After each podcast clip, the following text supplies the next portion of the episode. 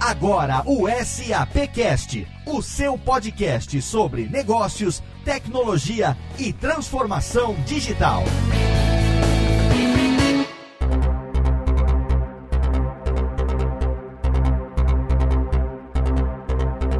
Olá, seja muito bem-vindo. Eu sou Léo Lopes e está no ar mais uma edição do SAPcast, o podcast da SAP Brasil. Nosso encontro semanal esse mês para falar sobre negócios, tecnologia e transformação digital. E estamos aqui ao vivo diretamente do SAP Now 2019, no terceiro programa especial com a cobertura desse evento. E para diferenciar, eu começo a abertura desse programa com o Maximiliano Cunha. E aí, Léo, estamos aqui mais uma vez, terceiro programa. Isso mostra o que, que a gente gravou aqui, hein? Não foi pouco pouca coisa. Conteúdo não só em quantidade, mas principalmente em qualidade. Sempre foram dois programas especiais para cada evento e agora a gente está no terceiro programa, quem diria? Três programas especiais trazendo esse nesse nosso terceiro programa, além de continuar trazendo case de sucesso dos nossos parceiros e dos nossos clientes, a gente tem também convidados especiais, como quem está aqui, estrelas globais, seu Rodrigo Murad. É, esse ponto aqui do SAPcast no Now ficou famoso, né, Léo, por não alguns é? minutos. Ficou Além aqui... de você estar tá aqui ah, o tempo todo, é... teve um global em um oh, momento. Centenas de autógrafos aqui.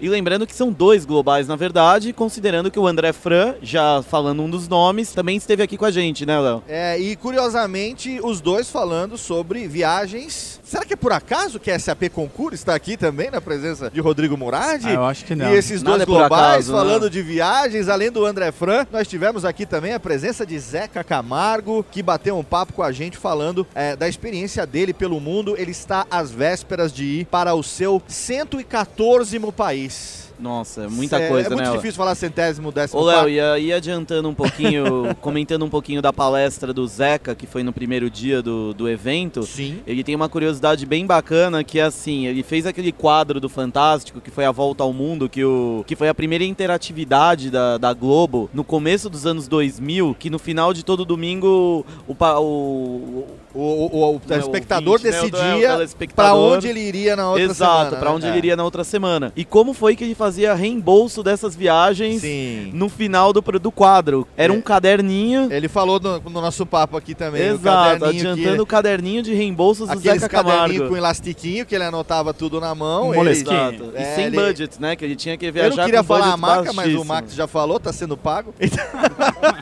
tá patrocinando. Pa caderninho tipo Moleskine, que a gente sabe. É daquelas que é igual leite moça e, né, e gilete. Aproveitando o Christian aqui, que também tá nessa abertura com a gente. Não, e só para complementar, Rodrigo, não é só o Moleskine. Ele pegava todos os recibos que ele tinha, porque ele explicou que ele tava lá no país X e aqui na, na Globo tava fechando o mês. Então quando virava o mês, ele juntava tudo em envelope, mandava via FedEx para poder comprovar os gastos de viagem dele por conta da verba que ele tinha para viagem. Exato. Como todo bom funcionário, tem que comprovar o uso da verba da empresa. Exato. E aproveitando o Christian nessa abertura aqui com a gente, até vou fazer uma pergunta para ele. Christian, no começo ali, anos 2000, não existia um concurso na sua vida. Como que você ia fazer seus reembolsos? Como que você sobrevivia sem tecnologia? Antes do concurso, a minha vida era difícil. Para fazer o reembolso, eu juntava tudo numa pastinha. Daí aquela pastinha você carregava, eu era consultor, daí carregava para tudo quanto é lugar. Daí você esquecia aquela pastinha no hotel. Como é que fazia para contar tudo de novo? Daí pegava cartão de crédito.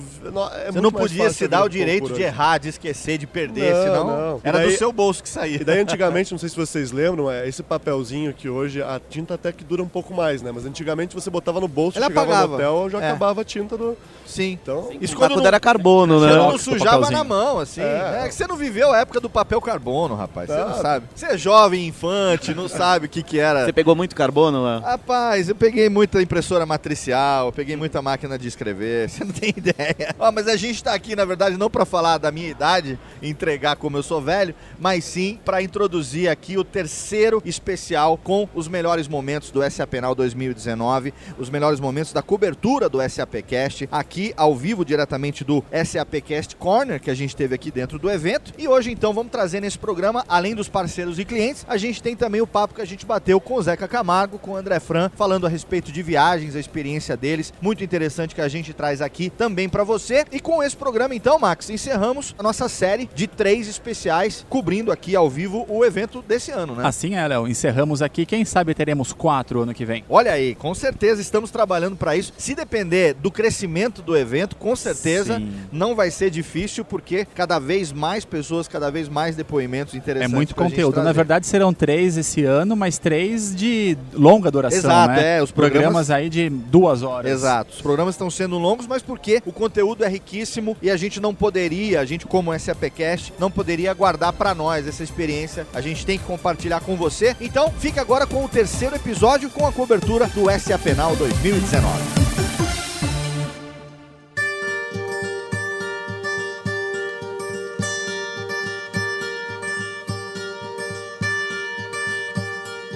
SAPcast ao vivo dentro do SA Penal 2019, trazendo mais um parceiro da SAP com mais um case de sucesso no setor do varejo dessa vez. Estamos aqui Isso. com a Delaware, representando a Delaware, o Rodrigo Mulat. Tudo bem, Rodrigo? Tudo bem, e você? Obrigado aí pela parceria, pela confiança, pela presença aqui no SAPcast.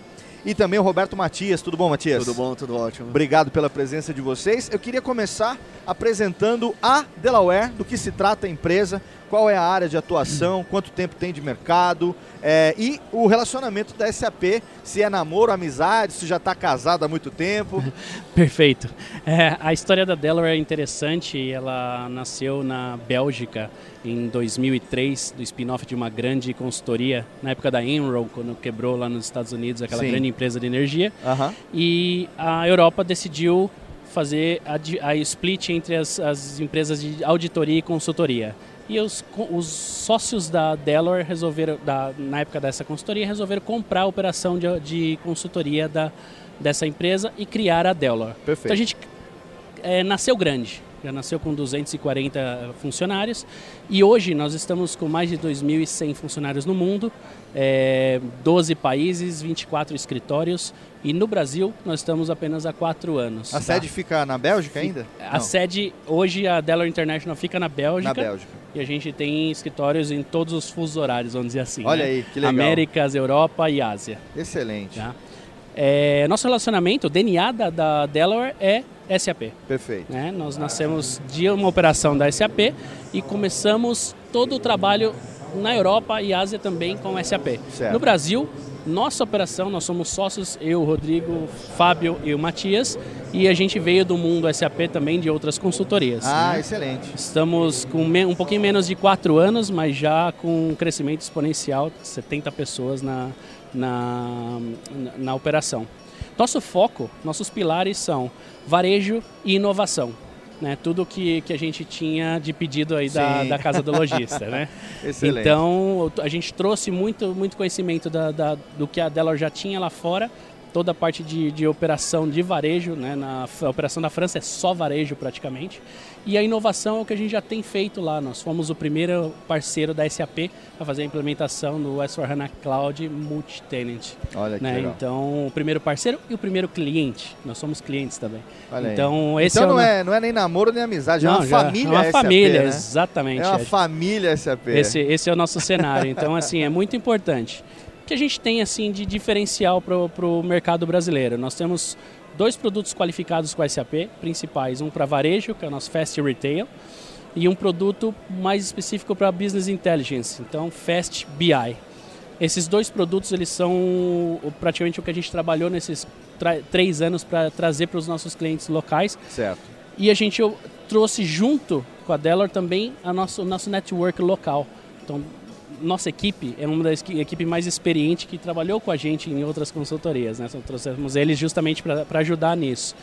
E hoje, no, no SAP Now, a gente está lançando a Delaware Store, Olha aí. que traz inúmeros produtos nossos, inclusive alguns apps que a gente vem criando junto com a SAP para atender o nosso, o nosso público aí, tanto varejista quanto o pessoal que necessita estar é, muito empolgado com inovação. E, e a gente estava conversando aqui, obviamente, antes da gravação, para poder ter uma visão geral do que está acontecendo.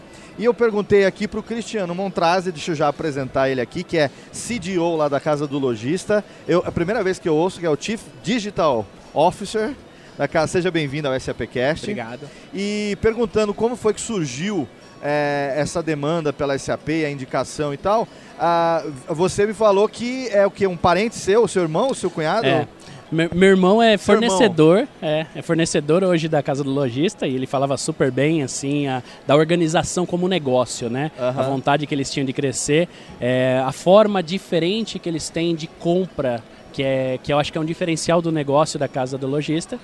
E, e ele me apresentou, eu conhecia um dos, um dos sócios, um dos, dos donos da, da casa do lojista. Certo. E aí acabamos conversando a pedido dele para apresentar um pouco mais sobre o SAP. Olha que legal. Nós somos um dia na- nos primórdios para apresentar, falar.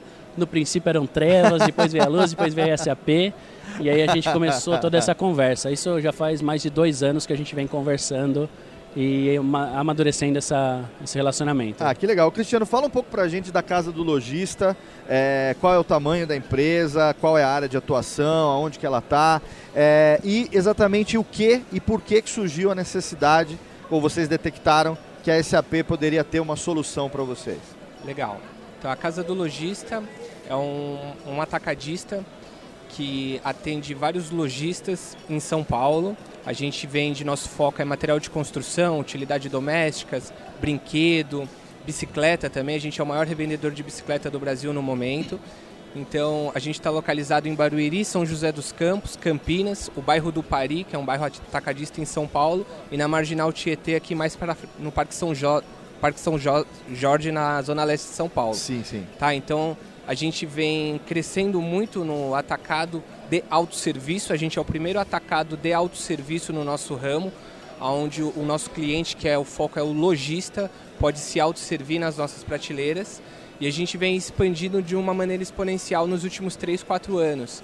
E aí, como a gente tem um sistema interno todo feito em casa, a gente viu essa necessidade de mudar para um SAP que atenderia essa nossa demanda, né? Para entender, é, atender também esse consumidor digital hoje, né? Que ele é multicanal e acompanhar essa mudança do mercado. Tem uma curiosidade aí nisso que você está falando, que esse sistema não só era desenvolvido dentro de casa, como ela é desenvolvido para uma pessoa que tem pouco tempo, só 25 anos de casa. Exatamente. que é o Walter, nosso gerente do TI. Ele está entupido de trabalho nesse momento, porque a gente vive o momento de integração com a SAP. Você que criou isso, quem pariu o Matheus que o embale. É, É, exatamente. A transformação digital ela é necessária, né? E aí esse sistema era um sistema que você estava comentando comigo, que na verdade era tipo uma brincadeira com o sistema de alfaiate. Exatamente. Conta um pouco dessa história, que é interessante Não. para o ouvinte saber, é, assim, da onde que surgem as necessidades, né? Correto.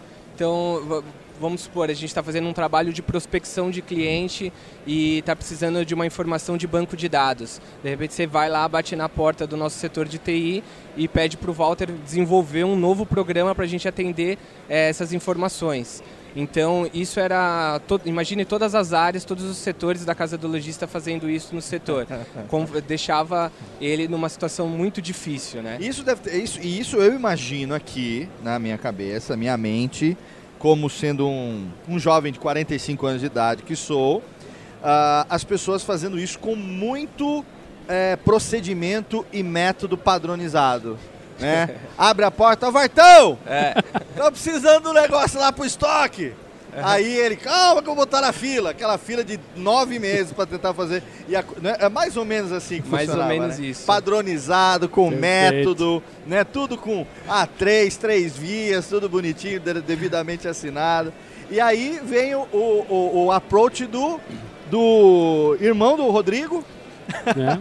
fez, a- fez ali a propaganda. Na, na verdade, obviamente que a empresa deve ter feito uma pesquisa para poder Correto. entender do que se tratava, o que, que tinha de benchmark, de mercado e tal. Como foi que acabou acontecendo esse, esse, esse approach para poder efetivamente falar, não, então vamos implantar um ERP, vamos Sim. fazer tudo certinho.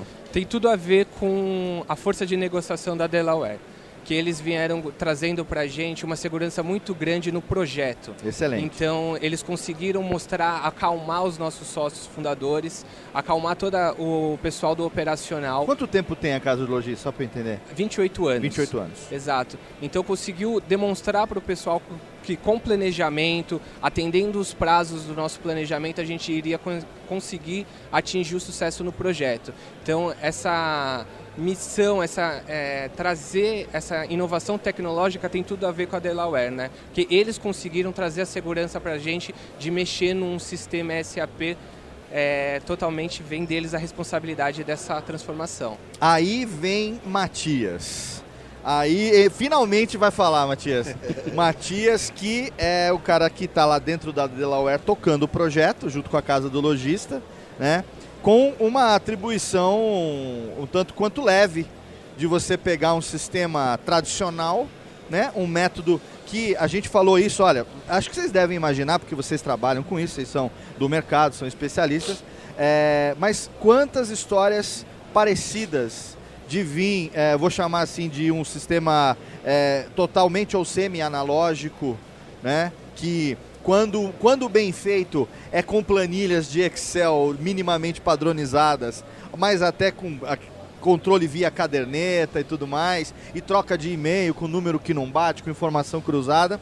E o desafio de você pegar um sistema é, que já tinha um método desse método tradicional, analógico, não integrado, e trazer primeiro o convencimento Uh, através da, da, da argumentação e, e da, das comprovações, que vai tranquilizar o espírito dos acionistas, né, dos diretores da empresa, para você poder então iniciar, juntamente com o Cristiano, esse processo de digitalização. Né? É, na verdade, tudo começou bem antes do projeto começar. A gente ficou oito meses namorando com eles. Olha aí. Então a gente teve que pegar na mão. O povo reclama de namoro longo, mas namoro longo precisa ter. É, porque eu precisei levar é. para jantar, Exato. levar na praça, olhar para a lua. E o grande problema quando eu estou no olhar ambiente. Olhar para a lua, é ótimo. Quando você está num ambiente desse, qual é o grande problema? Hoje eu tenho planilha, eu grito pro Walter, mas funciona. Sim, exato. Você está trazendo para mim uma solução aí que é quadrada, amarrada e que vai atrapalhar o meu negócio. Sim. Então trazer a tecnologia, trazer a transformação digital, mostrar o que é sim, o SAP sim. e convencer não só os sócios, que além dos diretores, eu tenho a área de TI, a gente fez reunião claro. com todas as áreas Sim, de negócio. todo mundo está envolvido, né? Porque um dos grandes sucessos do projeto é a área de negócio ter comprado o projeto. Claro. A área de, proje a área de negócio está junto com você Sim. e ver valor naquilo lá. Exato. Então a gente fez oito meses de trabalho para preparar eles para começar o projeto. Perfeito. Foi é. muito churrasco, né? Muito churrasco. Ah, muito, muito, muita, muita quem festa, quem muita vê festa, né? né? Muita reunião, é. muita Porque, afinal, conversa. você ficar com amigos durante 12 horas é festa. Oh, com é certeza. Festa. É, é, assim, trazer é, é, casos parecidos, né? Esses, os cases que vocês já Exatamente. certamente tinham para mostrar, olha, a gente tem o caso assim, aconteceu dessa maneira. e mostrar, no final das contas, também a questão da experiência que as pessoas envolvidas vão ter, de como como que isso tudo vai facilitar a vida das pessoas, né? O que num primeiro momento, muitas vezes, é que nem isso aqui, o microfone. Né? A gente está aqui gravando e muitas vezes, para quem não está acostumado, que não é da área de comunicação, o microfone é uma ferramenta que intimida. Abre o microfone, a pessoa fica sem voz. Mas se você vê ele nada mais nada menos como uma ferramenta para captar a sua voz, você esquece que ele está aqui e a gente está batendo papo. A mesma coisa, a ferramenta ali, através de um sistema, você tem que entrar, uh, seja via smartphone, mobile, você tem que criar um login e tem um procedimento. Isso no primeiro momento assusta. Mas quando o, o cliente, né, quando os usuários percebem que é, no dia a dia as coisas estão muito mais fáceis, rápidas e eficientes do que eram, aí vale a pena todo o esforço, né? Isso, e, e assim, você conseguir mostrar para eles, porque assim, ó, na primeira reunião que a gente fez, tá? Eu ouvi deles assim, a gente sabe que o SAP é o melhor software. Ok. Eu não sei se ele me atende. Certo. Então, trazer essa... Uma dúvida pertinente. Pertinente, claro. totalmente. claro. Então, para mim, assim, trazer e conseguir mostrar para eles e, embora seja uma ferramenta padrão de mercado que os grandes, as grandes empresas usam, como eu vou fazer é. Será que é para mim né? atendê-los? Porque eu, a gente consegue atender praticamente qualquer cliente. Uhum. E cada cliente eu tenho que atender de um jeito diferente. Perfeitamente. Um timing diferente, um planejamento diferente. E com eles a gente, a ainda tinha um desafio. Eu, a, a gente fez um projeto de implementação que começou do zero em seis meses. Seis meses? Seis meses do zero até entrar no ar, porque eu tinha data de quando a loja vai abrir. Porque, ah, embora perfeito. todo o grupo esteja participando, o Grupo Casa do Logista está voltando a atuar no varejo. Certo. Ah, e a gente começou entendi. por essa loja, então é uma loja nova que vai abrir. E a gente teve que preparar Pegou ela como piloto. piloto. Perfeito. né? Agora pensa comigo, eu estou trazendo uma ferramenta nova num ramo que o grupo conhece e está voltando a atuar nesse grupo com os usuários que estão acostumados com a alfaiataria, Sim. né? E aí chega alguém de fora falando SAP, CAR, PI, só para explicar as siglas. Tem que mudar tudo isso aqui. É. Então, como que você traz a confiança para eles? E Sim. mais importante do que a confiança, como você entrega de verdade o Claro. projeto. Não, com certeza. Tem a- o fator de. no- a- a- o convencimento. Quando a gente fala convencimento, às vezes a pessoa tem uma impressão negativa Sim. disso, pejorativa, mas nada mais é do que você, através de fatos, de argumentos, mostrar que aquilo ali realmente vale a pena, né? É o estar junto. Exato. Porque como a gente falou lá no começo, eu não quero só levar eles para jantar. Sim. Eu quero casar com eles pro resto da vida. Porque a gente Excelente. tem muito. É Quando, isso mesmo. quando o Cristiano traz a- as ideias, Aham. o Cristiano está pensando daqui a cinco anos. Então Sim. a gente está montando a estrutura agora. Estou colocando um S4HANA lá. Estamos começando bem, estamos montando toda a fundação do grupo. Excelente. Começou há seis meses? Começou há seis meses e a gente deu nosso primeiro Go Live essa semana. Essa semana. É, Isso. ontem, anteontem. Olha, e eu queria saber de você, Cristiano, como é que está nesse momento lá dentro, em termos de o que, que já está acontecendo nesses seis meses, ah, que já eventualmente tenha mudado uma visão, um pensamento eh, do pessoal da empresa, eh, e como que está a perspectiva para os próximos passos, né? Então, a gente vem trabalhando com é, na- nessa primeira Go Life recebendo com o SAP. Então, todo a gente tem um time todo engajado em aprender a mexer na ferramenta. Então, com todo o suporte da Delaware, a gente está fazendo é, treinamentos intensos e, e- e aprofundando para saber mexer no sistema Certo. correto? Então, a, a expectativa nossa é conseguir ter um sistema integrado. Então, as informações que a gente vai conseguir ter acesso com um sistema integrado é uma é, é- é um valor único para a gente, que hoje a gente um, um setor de contabilidade não está casado com o setor de compras. Sim. Então, após isso, essa é, é, esse fator vai ser muito positivo para a casa do lojista futuramente, né? Então é, é por aí que a gente está trabalhando, né? Excelente. Quais são os próximos passos, Matias? A gente, como, como o Cristiano falou, a gente acabou de dar o Go Live na parte de recebimento. Então Ok. a loja vai abrir agora no meio de outubro. Já está recebendo a loja já está funcionando. Perfeito. Eu já estou comprando, já estou recebendo com o SAP. Perfeito. Chegaram as primeiras notas. Nosso próximo passo, meio de outubro, abre a loja, vai ter uma festa de comemoração e a loja deles de varejo começa agora no meio de outubro. Excelente. Depois a gente vai para o resto do grupo. Então, para o começo de janeiro, a gente entra com a primeira loja de atacado. Aham. né? E aí as próximas cinco lojas em rollouts durante o próximo ano. Excelente. É, com isso a gente vai conseguir é, atender toda todo o grupo caso do lojista com sistema integrado, Sim. que é o grande desafio do Cristiano agora. Para poder ir para os próximos passos. A gente já está entrando integrado com e-commerce, integrado com televendas. Eles têm televendas muito forte Olha lá que legal. para a área de varejo, para a área de atacado, é, que já está junto com o sistema. Excelente. Então, a hora que a gente continuar esses rollouts no começo do ano que vem, ele vai passar a conseguir enxergar a empresa é, de uma forma única. E aí o nosso próximo passo é ir para os analíticos.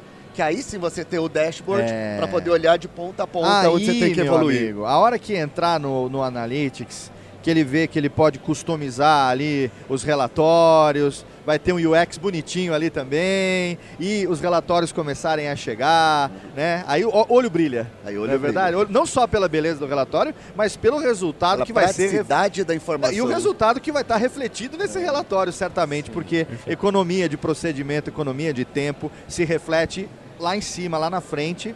No final das contas, é o número positivo que vai mostrar que valeu tudo a pena, né, Cristiano? É isso. E aí a gente a gente E busca poder muito dormir tranquilo, né? É, a gente busca garantir a experiência de compra do nosso consumidor. Claro, E a claro. gente acredita muito que o SAP vai, vai ajudar a gente nessa missão, né? Excelente. Meus amigos, eu quero agradecer demais. Eu espero que no SAP Now 2020 nós estejamos aqui de novo conversando para falar como que tem sido esse, esse primeiro ano e meio de experiência e de tudo aquilo que já vai ter acontecido para a gente ter a continuidade de, do acompanhamento desse caso de sucesso da Casa do Lojista. Obrigado, Delaware, obrigado, Matias. Não, obrigado. Obrigado, Rodrigo, obrigado pela participação de vocês. Cristiano, obrigado, obrigado sucesso obrigado e a gente vai se falando, hein? Excelente. Valeu. Obrigado.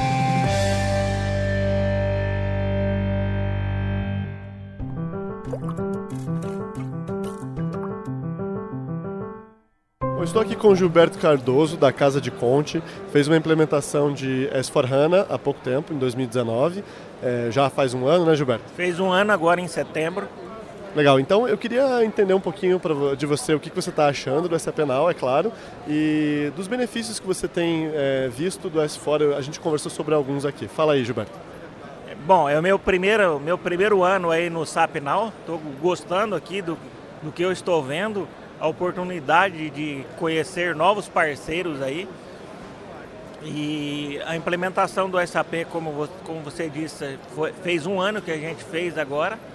O, o principal ganho do S4HANA que a gente já viu de imediato foi na parte de processo de carregamento, onde a gente tinha uma demanda de um processo totalmente desorganizado.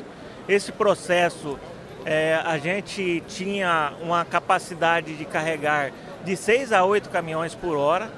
E agora, após a implantação do S4HANA, a gente já ultrapassou esse limite. Hoje a gente já carregou até 10 caminhões por hora, com é, metade do tempo que a gente levava no processo anterior. Que legal, Gilberto. E, e, é bacana você atribuir isso ao S4HANA, né? trazendo benefício logístico para a Casa de Conte. É, e você é responsável pela TI lá, certo? Sou responsável pela TI.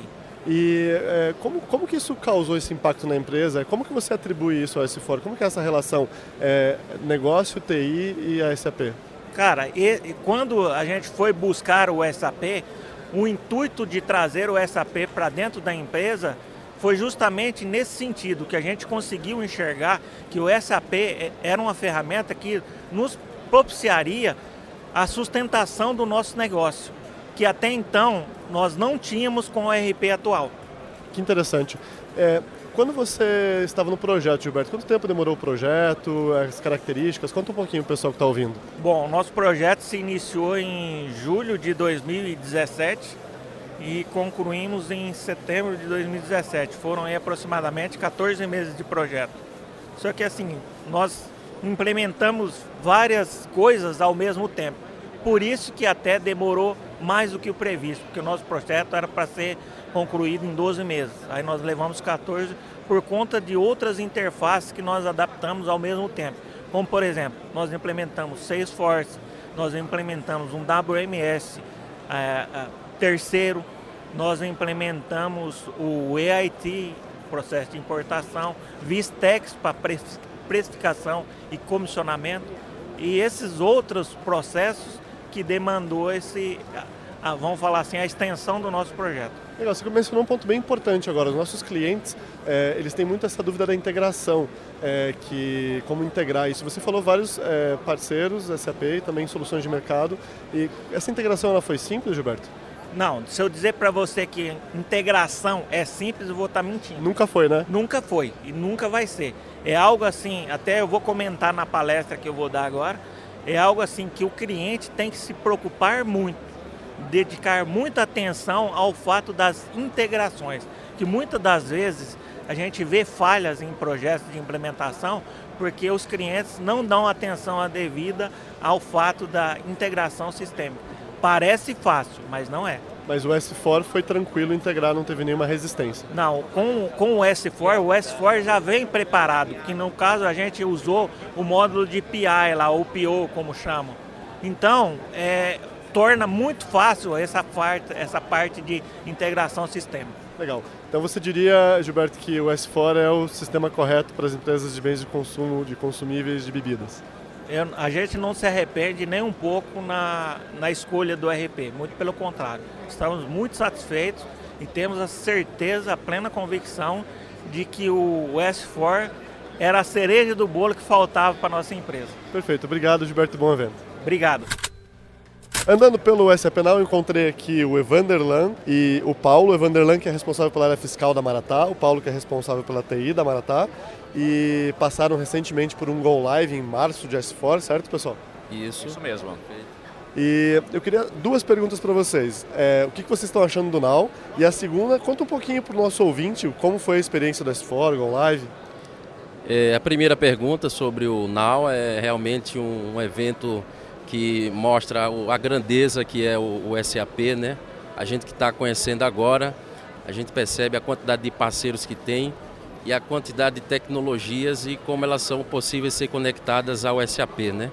Referente à experiência da, do Go Live, é, para a gente foi assim bem interessante porque a mudança de cultura em função que o próprio SAP traz né, nos processos é, são assim grande realmente e a gente vem aprendendo, afinal de contas é menos de um ano com SAP, a gente vem aprendendo assim é, é, bastante com esse mundo que implantamos o, o S4, implantamos TDF, né? Então assim a gente vem tendo boas respostas. Embora entendemos que é um caminho longo ainda. É, esse foi o Vanderlan, fiscal, e Vanderlan, sei que o TDF ele traz uma agilidade de fechamento, né? Vocês conseguiram vivenciar isso lá? Está fechando mais rápido depois do Go Live do S4? Então, ainda estamos buscando, né? Porque é um processo, a gente já viu que o tempo de resposta e processamento realmente é bem mais rápido, mas a gente ainda está buscando porque para é, buscar esses fechamentos mais rápidos, a gente precisa ter todas as operações redondamente funcionando, né? Mas já temos perspectiva de que vamos ter esses resultados positivos, sim. Perfeito. E você, Paulo, conta um pouquinho aí da visão de TI. Como que foi é, a tua visão mais... O Evanderlan procura mais negócios no SAP Now e você provavelmente tem uma visão mais é, de tecnologia, né? Conta um pouquinho para o nosso ouvinte. Não, perfeito. É, eu acho que a, a Maratá é uma empresa do Nordeste, né? Então, é uma empresa de administração familiar e ela acreditou realmente né, na possibilidade de crescimento com SAP. Né, e nós buscamos todas as soluções praticamente com a própria SAP, então utilizamos é, o cloud né, do, do REC, né, contratamos a consulting para fazer a implementação e também a gestão de mudança foi da, da, da SAP também. Né, então assim, foi um projeto bem arrojado, 11 meses, 6 indústrias né, e a gente conseguiu é, tentar utilizar o máximo do standard, né? é uma tendência. Né? E a, a diretoria da Malatá está muito satisfeita com o resultado. É óbvio que um processo de Go Live passa por fases de estabilização, né? mas a gente é, evoluiu muito bem, não tivemos nenhum tipo de impacto de, de, de, de S4, né? foi tudo funcionando perfeitamente. No primeiro dia nós conseguimos faturar né, tranquilamente. No primeiro mês nós tivemos um faturamento idêntico ao faturamento que a gente tinha no sistema anterior, um processo muito mais ágil. Né? As operações elas foram é, implementadas num, num, contexto muito mais ágil. Hoje a gente tem uma capacidade produtiva muito maior, né?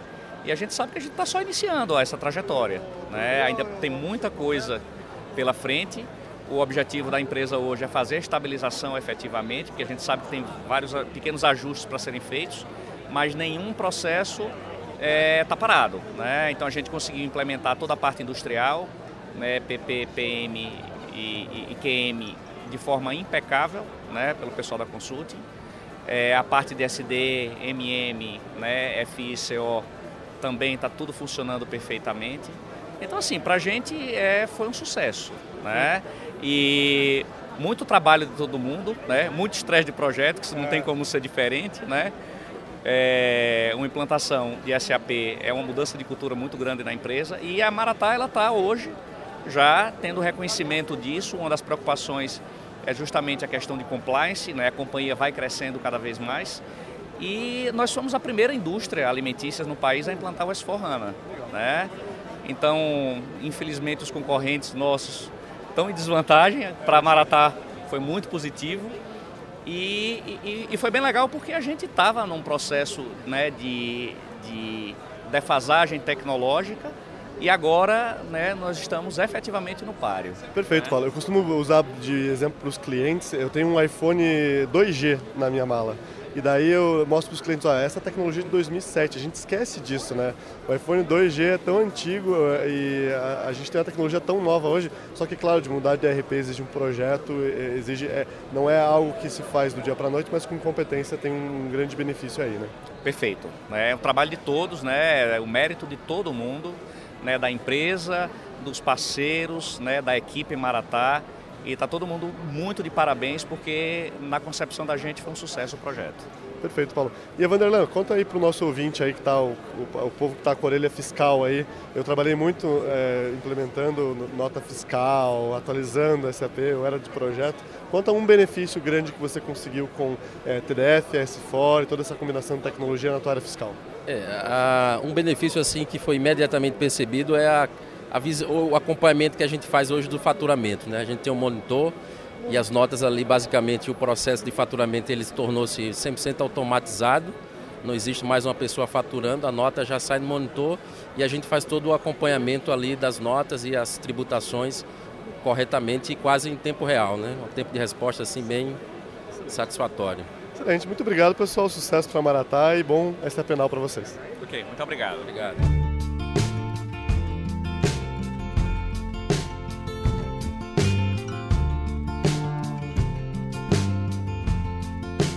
SAPcast ao vivo no SAPenal 2019, trazendo mais um parceiro de sucesso. Dessa vez não é qualquer parceiro de sucesso, é um Masterchef de sucesso. A gente estava aqui nos bastidores preparando o programa e aí o Max, nosso querido Max, veio apresentar, falou: Léo, eu acho que você vai gostar do nosso próximo convidado aqui, ele é parceiro da SAP, mas eu tenho certeza que você conhece ele, não é que eu conhecia mesmo? Guilherme Joventino, lá da Essência, diretor e ex-Masterchef, olha aí. É isso aí. Que eu assistia na televisão, fiquei triste quando ele saiu por problemas de saúde, pô, aí lembrei desse fato. E que prazer conhecer você, que legal estar com você aqui. Prazer é todo meu, obrigado. E principalmente saber que além de Masterchef, além de apreciador, né, desse líquido dos, dos deuses que a gente vai trazer o exemplo aqui hoje dos nossos, dos nossos clientes, é, você também é parceiro SAP. Conta um pouco da história da, da empresa e do relacionamento com a SAP. É, a Essência é um parceiro já de longa data. A Essência tem hoje 15 anos no mercado. Uh, todos os sócios ainda estão na operação. É uma empresa com mais de 600 funcionários, uma empresa muito bem estabelecida, uma parceria muito forte com a SAP. É, então, mais uma vez prestigiando o SAP Now e trazendo um case de sucesso. E nesse tempo de empresa, quanto tempo trabalhando com SAP? Desde o começo? Desde o começo. Desde, Desde o começo. começo. Os três sócios que fundaram a empresa, os três fundadores, são ex-consultores SAP. Ah, tá tudo aí. Então, isso explica. Isso nasceu, nasceu por aí. Excelente. Então, o DNA da empresa nasceu com SAP. Nasceu com SAP. E a gente traz um cliente aqui que é, pelo menos, é, é a primeira vez nesse evento aqui que eu vou falar de um cliente do qual eu sou cliente porque quando o Max falou que ia ter no case, eu falei, ah, rapaz, eu vou ter que dar uma chorada aqui, porque a gente está trazendo o pessoal da Evino com muito orgulho, o, o, o, Rodrigo Salzman, prazer conhecer você. Prazer todo meu. Rodrigo é controller lá na Evino. Isso. E também o Rafael Cardoso, que é CFO lá na Evino. Prazer, Rafael. Prazer todo Sejam bem-vindos aqui ao SAPcast. É, queria entender, vamos explicar um pouco melhor é, para quem não conhece, eventualmente, nem todo mundo talvez seja inteligente a ponto de tomar vinho nesse país, com, toda, com toda a empáfia de quem merece um tapa na cara do que eu falei agora, mas eventualmente, quem não conheça, conta um pouco do trabalho, a história que a empresa tem no Brasil, qual é o tamanho da empresa, é, como que ela está trabalhando hoje, para a gente poder começar a criar aqui o argumento do nosso papo. Claro. É, a Evina é uma empresa que começou em 2013, é, ela tem seis anos, é, atualmente ela atua em todo o território nacional, é, nossa matriz fica em São Paulo é, e nosso centro de distribuição fica no Espírito Santo. É, hoje somos em 220 funcionários e a Evenus tem apresentado um crescimento muito grande, na casa de dois dígitos, e isso acho que gerou uma grande necessidade da gente ter um sistema robusto, que a gente buscou bastante informações do mercado, foi aí que a gente decidiu implantar o SAP. Tá, então a gente está falando de uma empresa é, de venda de vinhos que não tem loja física e que tem uma operação 100% via e-commerce. Perfeito, isso mesmo. Né? Então, isso já começou assim, sempre foi assim, o objetivo sempre foi ser dessa forma. Sim, isso mesmo. Então a gente está falando aqui de sistemas que englobam a, a compra e importação, obviamente, né, dos vinhos, a o- estocagem, armazenamento e distribuição e, óbvio, o sistema de vendas, né? Correto. Perfeito. É, então, assim, para entender um pouco é, de como era e de onde surgiu a necessidade de entrar em contato com a Essence e como que surgiu, em que momento que o sistema SAP entrou no radar de vocês. Bom, é, com- como o Rafael falou, a gente é uma empresa que cresce dois dígitos ao ano. Certo. Então estávamos 100% no Excel, na, na parte financeira, na Peraí, parte... peraí, peraí, repita. 100% no Excel. Repita. 100% no Excel. 100% no Excel, dá uma dor no grugo milho. Meu amigo, agora se é que te serve de consolo, não são os únicos, estão longe de ser os últimos. Porque é uma realidade ainda, no- mas estava ainda 100% no Excel. 100% no Excel. Perfeito. Então chegou um momento onde, numa decisão interna com o boarding, percebemos que era importante nós termos um RP que aguentasse o nosso volume e principalmente um RP para a empresa inteira, para que todo mundo pudesse ler o mesmo número e em real time. Foi Perfeito. assim que começamos a, a olhar todos os RPs que existiam no mercado e, e no final o único que nos encantou e percebemos que era o melhor foi o SAP. é, a gente acabou decidindo por eles e foi assim que surgiu a Essence.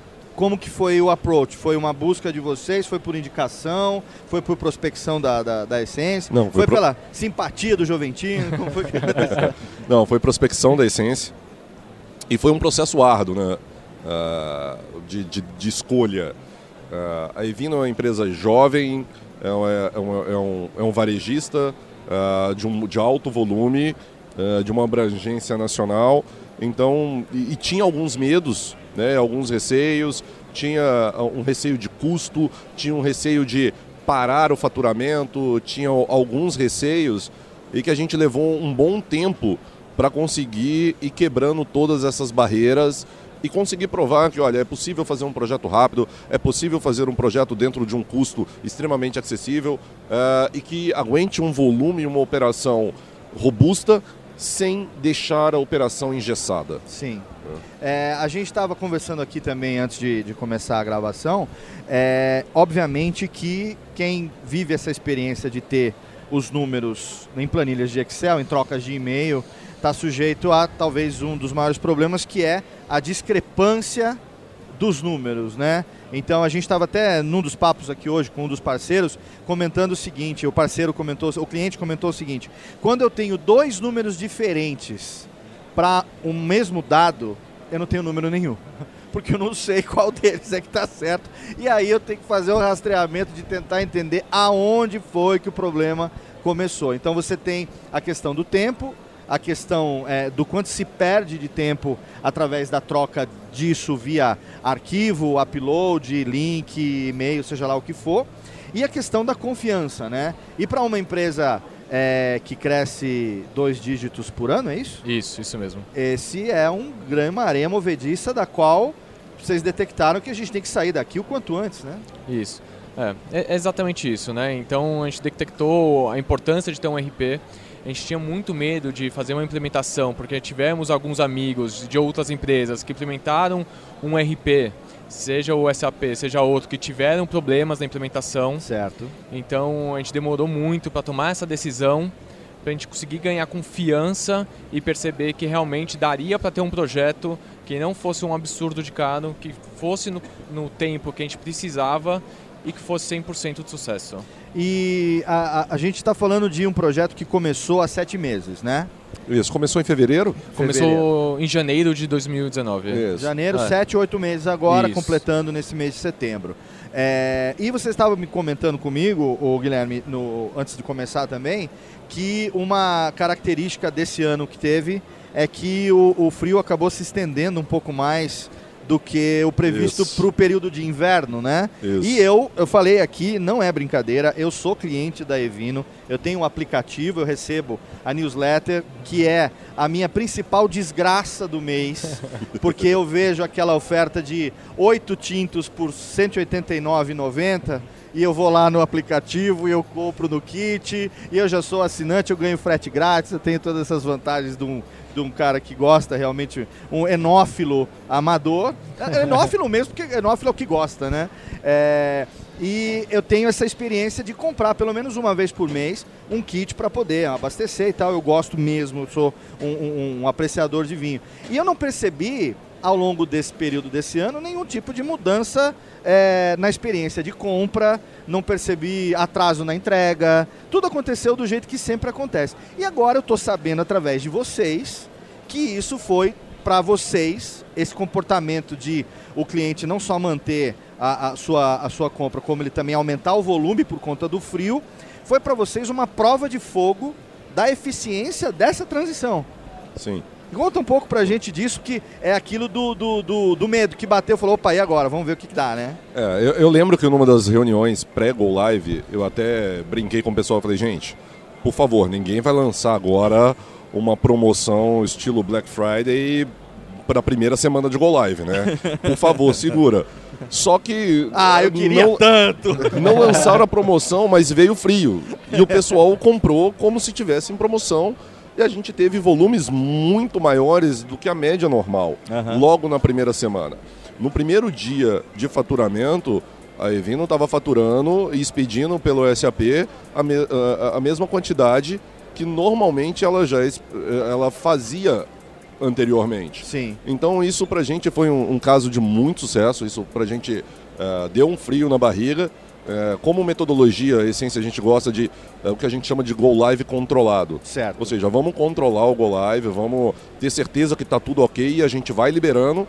E com o Evino, mesmo com esse o frio, o aumento do volume, deu tudo muito certo, tudo caminhou muito bem e clientes não sentiram esse, nenhum impacto, né, que era uma das grandes preocupações uh, de toda a equipe da Evina. A Evina tem uma preocupação muito grande com a satisfação do cliente dela. Perfeito. O, o Rodrigo, é, fala um negócio para mim. A Evino não é uma empresa é, de décadas, então é uma empresa que começou há pouco tempo, uh, mas ela é, traz essa característica de ter, digamos, começado analógica. Né? Então ela não chegou a pegar a caderneta, não chegou a escrever a conta no papel de pão, mas ela fazia isso no Excel até bem pouco tempo. Então eu imagino que para quem está eh, lá internamente cuidando dos sistemas, esse processo de confiabilidade, transição, é, ele seja algo um tanto quanto amedrontador no primeiro momento. É, e, apesar disso, obviamente que com toda a competência da Essence, é, houve essa transição sem grandes traumas, digamos assim. Como que isso foi recebido internamente lá? O tipo de, de, de, de, de apego, de desapego que foi necessário ter e o quanto suave acabou se tornando essa transição para chegar no ponto que está hoje? Acho que tem vários fatores aqui. É, a gente tinha muito receio de qualquer problema que impactasse os nossos clientes, que eles sentissem é, que algo aconteceu, que eles não fossem bem atendidos, etc. É, então esse era o nosso grande foco. E no mês que antecedeu o Go Live foi nosso melhor mês da história, devendo, dado o frio, entre outros fatores. Então a gente estava vindo num volume de vendas muito alto. Que foi o quê? Julho, agosto? Foi julho. Julho. Então a gente estava num volume muito alto de vendas, a gente estava tendo que se preparar é, de uma maneira forte é, para entregar todos aqueles os vinhos que a gente vendeu naquele mês e ainda tinha o, o SAP para fazer o Go Live logo no comecinho de agosto. Então a gente estava com grande receio de não conseguir entregar tudo que a gente vendeu em julho. Agosto começou um mês forte também. A gente estava com medo também de não conseguir fazer tudo certinho. É, então esse era o grande receio que a gente tinha. Então a gente sempre brincava, olha, o que não pode acontecer aqui é impactar o cliente. Não impactando, tá tudo bem. Perfeito. E no final deu tudo muito certo. Acho que no segundo dia, no terceiro dia pós-go live, a gente já bateu a mesma quantidade de pedidos entregues, de pedidos faturados. É, a gente não teve um problema, não teve um dia que o SAP caiu, sempre funcionando 100%. Isso pra gente acho que foi o maior sucesso que a gente poderia ter imaginado. Tem alguém que vocês tenham falado assim, ó, na, na encolha, ninguém tá ouvindo aqui, caiu o microfone no chão. É, vai ter uma mudança lá na empresa que a gente tá com um medinho, para não falar outra coisa, vai acompanhando aí, compra uns 3, 4 kits, vamos ver o que, que acontece, vê se não trava. Teve, tipo, a, algum experimentador beta para saber o que, que tava rolando? Não. Confessa aí, vamos ver. Não, não teve. Olha a carinha de quem não quer revelar. Não, não, não mas na verdade, eu não lembro disso. Eu tô, eu tô provocando, na Lógico. verdade, porque é, é, é uma das, uma das uh, experiências de compra hoje. Por exemplo, eu dificilmente compro no, no site porque me facilita no aplicativo, né? Então, às vezes eu recebo o e-mail, ele tem um link e o link ele já está programado para quando ele abrir, ele abrir no app. Sim. E aí no app ele já me dá a opção, já tenho ali o cartão é, já pré-programado e tal. Essa facilidade também é, de você ter a ferramenta é, de, de, compra, essa experiência do e-commerce no mobile, ela também é um fator de aumento de volume e de velocidade, não? Correto. É, hoje nossas compras, mais de 50% são feitas pelo aplicativo. É, e isso pra gente é o nosso grande diferencial, acho que, no mercado. Eu confesso que às vezes eu compro um pouco por impulso, porque eu tenho medo que acabe aquele kit. Já aconteceu de eu deixar favoritado aquele e-mail, tipo, que eu recebi no meio da tarde, estava no meio de uma edição e tal. Falei, à noite eu vou lá e compro. E quando eu cheguei, o kit tinha esgotado. Então eu falei, não, não vou fazer mais isso. Quando eu ver a oferta que, ela, que eu achar que é uma oferta legal, eu já entro e já compro logo pelo app, pelo menos eu não eu garanto aqui. Isso, acho que vocês devem ouvir isso mais do que Sim. eu imagino, né? Porque é o tipo de experiência que vocês realmente queriam proporcionar para o cliente? É isso mesmo, a gente tem um modelo chamado Flash Sales e a gente é uma máquina é, de lançar novos rótulos. Então todo dia que você entrar no nosso aplicativo, no nosso site, terão novos rótulos e os rótulos eles não ficam perenes, eles não duram mais que dois dias no máximo no site. É, é isso que a gente sempre quis buscar mesmo, trazer cada vez mais os brasileiros para o mundo do vinho e eles provarem cada vez mais novos tipos de vinho. E isso, uh, o Guilherme, é, com relação ao processo de importação e tal, o sistema também controla esse tipo de coisa, esse tipo de é, a parte de compras, sim. compras, custos. É, é. A, gente, é, a gente implementou toda, toda a parte de compras, toda a parte de tributação, todas a, a, o cálculo de impostos, toda a parte de faturamento e expedição está dentro do SAP, né, de forma estándar. Então esse era um, um, um outro medo que, que, a gente tinha, uh, o quão, que era o medo de, olha, o SAP é engessado, o SAP é duro, uh, o quanto isso seria difícil para uma operação tão jovem, uma cara de startup, mas de um volume bem grande, bem considerável, fazer rodar isso de uma forma, num padrão, né, numa forma estándar. E a gente conseguiu com muito êxito. É, hoje o volume que, que, que, se opera, que se fatura diariamente, é um valor considerável. E está aumentando dos mês a mês. Excelente. Então, é, como uh, o Rafael e o Rodrigo disseram, mês de agosto foi. Julho e agosto foram os melhores meses da história da Evino. E está vindo nessa mesma onda. E eu acho que agora eles estão muito bem preparados para poder seguir nesse crescimento que, que, que a gente pode esperar para a Evino. Né? Excelente. E uh, para a gente já caminhar aqui para o final do nosso papo, estava comentando comigo antes da gravação a respeito do que já está já tá, tá podendo ser observado na prática, né? Essa questão de estar é, tá sendo em tempo real e, mais importante, está todo mundo olhando para o mesmo número, né? Isso, exato. Né? O que a gente sofria muito antigamente porque os números demoravam a chegar para nós e cada área tinha um número diferente. Cada área usava o BI de forma diferente. Hoje em dia, com, com o RP, nós conseguimos ter o número em real time e a área em todas as áreas, todas as pessoas olhando para o mesmo número. Então isso é extremamente importante para a gente poder é, velejar para o caminho certo. Excelente. Quais são os próximos passos? Daqui para frente, o que, que tem ainda para ser é, implantado? Que fase que a gente está? E, e o que, quais são as próximas etapas do projeto? Bom, primeiro passo, é, a gente deu o live agora em agosto. Ok. Né? Então, o que a gente espera é, ok, estamos bem, deu um mês, tem um período pós-go live agora de estabilização, manter que está tudo ok, todos os processos rodaram, tudo controlado. Uh, nós temos pontos no, no CD onde a gente eh, já viu que a gente pode melhorar mais um pouco e tem outras melhorias de planejamento, outros pontos para a gente trabalhar. Excelente. E pela... Pode falar. É, eu concordo bastante com, com o Guilherme. É, acho que os próximos meses é da, empresa em si se acostumar a ter um, um, SAP rodando, todo mundo entender como funciona, para partir, pra, talvez a partir do ano que vem, a gente conseguir colocar novos módulos Sim. e fazer melhorias nos módulos que a gente já tem. Excelente. Olha, um, um case muito legal, é, não só pela natureza dele, mas pessoalmente também pela, pela, pelo sabor.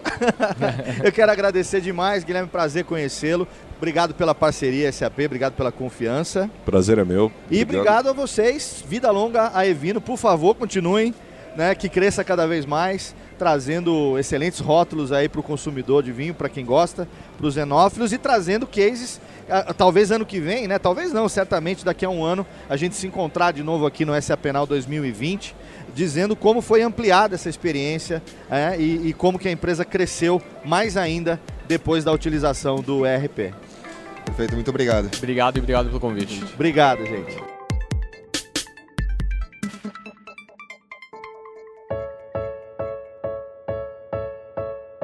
Estou aqui com o Hugo Freitas, responsável por, pela equipe de VE no Brasil. E, Hugo, eu estou vendo aqui que o SAP, tem, o SAP Now está incrível, a gente tem mais de 430 palestras, mais de 15 mil inscritos, o, o evento está realmente cheio. Fala aí para o nosso ouvinte qual que é a sua percepção do SAP Now desse ano. Oi Christian, tudo bem? Cara, esse ano está imperdível. A gente tem realmente muitas sessões, muita interatividade. E, e, falando de experiência, né, que é a palavra do evento, né, é, é, a nova SAP está mostrando aqui como proporcionar uma experiência para o participante do evento, seja ele o cliente, seja ele um parceiro, seja ele um prospect, seja ele própria SAP aqui participando e vivenciando as diversas linhas de negócio, as diversas soluções, sempre de forma super interativa. Cada parceiro, eh, cada participante do evento deu a sua parcela para é, é, uma experiência muito interativa, muito interessante. Então, tem muito caso de inovação, mesmo as indústrias mais conservadoras já estão vindo aqui com casos super interessantes de inovação em cima da nossa plataforma e a gente vai falar muito de experiência. Então, assim, para todo mundo que está aqui, está sendo um, um banho de loja desse conteúdo novo e super interessante daqui no meio da experiência e dos casos da potencialidade dessa nova realidade. Então, assim, tá sensacional. O evento tá mais uma vez o melhor da história e espero que a cada ano a gente vá se superando cada vez mais. Legal. E você que é responsável por indústrias, por business cases, por conseguir propor valor, a gente está vendo muito cliente, como você comentou mesmo, e com casos de tecnologia conectados com propósitos é, muito importantes para as indústrias. Né? É, se você tivesse que dar uma mensagem para o ano que vem, para o ouvinte agora que, tá, que perdeu essa penal, o que você falaria para ele para o ano que vem? O que você espera no ano que vem no essa penal? Cara, não perca, porque com certeza vai ter uma novidade mais legal ainda. A gente vê cada vez mais os casos de negócio muito mais voltados para a área de negócio, falando de valor, falando menos de tecnologia e mais de valor para o negócio, que é um pouco do speech da nossa área também. Então, e esse ano a gente tem mais um desafio, nós somos os embaixadores da gestão da experiência também para os clientes. Então vai ter muito engajamento interessante. Tenho certeza que ano que vem a gente vai estar mais maduro ainda para falar mais ainda sobre experiência e sobre gestão de valor é, na, na, na, economia da experiência, essa forma diferente da gente ver e entregar valor para o negócio. Legal. Tem muito mais a vir por aí no ano que vem. Legal, obrigado Hugo. A mensagem é cada vez mais o SAP é para negócios e não só para TI. Exatamente. Obrigado, Christian. Um abraço. Obrigado. Estou aqui com Marcelo Andrade, head do COI Brasil. Marcele, é, fala para o nosso ouvinte quais são as suas percepções desse SAP Now, que está incrível, e você que está com as clínicas dos clientes aí, como que tem sido essa experiência? Bom, acho que realmente esse SC Penal ele tá assim super super diferente é, dos últimos anos. Eu participei dos últimos 12 anos de SC Penal e acho que esse está sendo uma experiência realmente diferente para todos os nossos clientes, para todos os nossos parceiros que estão aqui. Eu estou acompanhando todas as clínicas, então é, os clientes estão mergulhando nos temas, estão querendo entender melhor como funciona o S4, como é toda essa experiência de trazer uma nova, uma nova SAP para o cliente. Então a gente sai de uma SAP robusta, mas não tão flexível para o cliente, para uma SAP super, super encantadora, flexível, onde o cliente pode sim ter a melhor experiência, todos os nossos usuários. As clínicas estão lotadas, os clientes estão saindo bastante satisfeitos, então acho que vale a pena vir aqui conferir e viver essa experiência em todos os sentidos que está sendo esse Sapenal. Vale a pena dizer que esse Sapenal, então, é uma divisão de, para, de paradigma que os próximos vão ser focados em experiência e cada vez mais no negócio dos clientes mesmo. Com certeza, eu acho que essa é a quebra de paradigma. A gente sai de um mundo onde a gente focava muito na tecnologia para focar agora em como é que a gente vai entregar a melhor experiência. A melhor experiência pensando nos processos, a melhor experiência pensando nos nossos clientes. E a tecnologia ela é um viabilizador de tudo isso. Ela é só um grande habilitador é, desse novo mundo, dessas novas expectativas que os nossos clientes têm. Perfeito, Marcelo. Obrigado. Obrigada a você.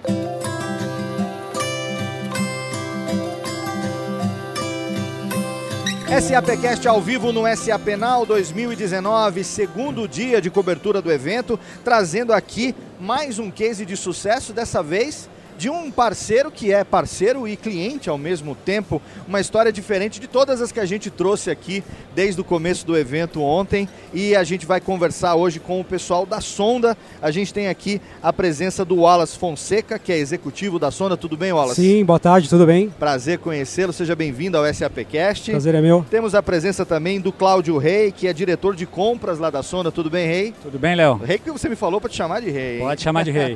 e temos também aqui o Leonardo D'Angelo, que é gerente de sourcing Isso. da Sonda. Boa tarde, tudo bem? Seja muito Prazer bem-vindo. estar aqui. Prazer estar aqui com vocês também. Seja bem-vindo ao. SAP Cash. Antes da gente explicar um pouco desse, desse case, digamos, peculiar, diferenciado, eu queria que alguém desse um overview para o ouvinte do SAP Cast sobre a empresa. É, do que é a empresa, qual o setor que ela atua, quanto tempo ela tem de mercado, qual o tamanho dela e, principalmente, qual é o relacionamento dela com a SAP. É, a Sonda é uma multinacional chilena. A Sonda ela tem 45 anos aí de, de mercado. No Brasil, ela está desde 2002, então, já respondendo a sua outra pergunta, são 17 anos de parceria com a SAP. Certo. Tá? É, dentro do, do, do mercado SAP, dentro do, do mercado de integradores de tecnologia, onde a Sonda é líder na América Latina, o Brasil tem um grande, uma grande fatia nesse, nesse mercado, representando aí 50%, quase 60% do faturamento. Né? Perfeito. Uma, uma dimensão de números, a gente está falando de mais ou menos 8 mil funcionários no Brasil. Certo. Tá bom? E um dos principais parceiros da SAP, o parceiro Gold de venda de, de produtos e licenças SAP e também projetos SAP. Perfeito. Uma parceria já longa com a SAP. Sim.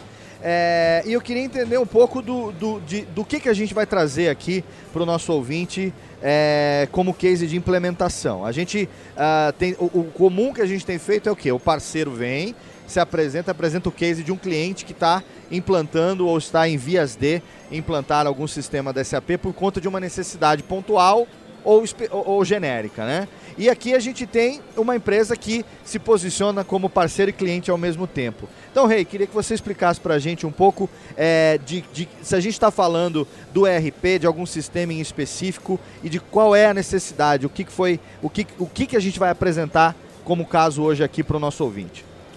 O grande desafio que nós tínhamos como sonda é fazer uma centralização dos negócios olhando a área de suprimentos. Então nós Certo. tínhamos verticais distintas, essas verticais tinham sua área de suprimentos. A gente entendeu que ti- existia, existe um potencial muito grande de a gente olhar o negócio como um único negócio, não com verticais únicas. Buscamos no mercado uma ferramenta que pudesse, junto com o SAP, com a SAP, fazer toda a integração. É, esse parceiro é, escolhido foi a Ariba, que nos ajudou a, a entender o nosso momento, a entender o nível de maturidade que nós tínhamos e qual o caminho que nós tínhamos que percorrer, até ter uma solução que pudesse atingir o potencial que a gente queria, que era o potencial almejado de poder ajudar a alavancar o negócio e trazer a rentabilidade que a gente esperava com essa ferramenta, na mudança tanto de processo, tanto de sistemas e tanto como pessoas, para fazer o grande change management que a gente achou importante para a Sonda com essa decisão de trazer esse parceiro que foi a Ariba. Perfeito. É, o que ah, ah, antes havia o que a utilização do ERP da SAP e depois foi adotado o Ariba. O que, que existia antes do Ariba?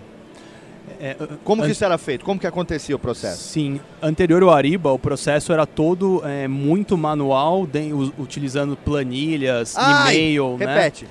Planilhas Ai, e, de novo, e por favor, que e-mails, tá me doendo né? aqui. Planilhas, Planilhas e, e e-mails, basicamente muito transacional. Tem que acabar com as planilhas É, e com os e-mails. é, exatamente, Pou- pouco, pouco medido, pouco mensurável, né? Com certeza. É... Confiável, né? Exatamente, pouco confiável. Eu acho que o grande trabalho que o Léo está colocando foi um trabalho de entender cada negócio. A gente fez um estudo profundo usando o Kaizen. Certo. O Léo liderou esse Kaizen, onde entendeu a necessidade de cada negócio e buscamos uma solução única para fazer esse processo de transformação como, como um todo.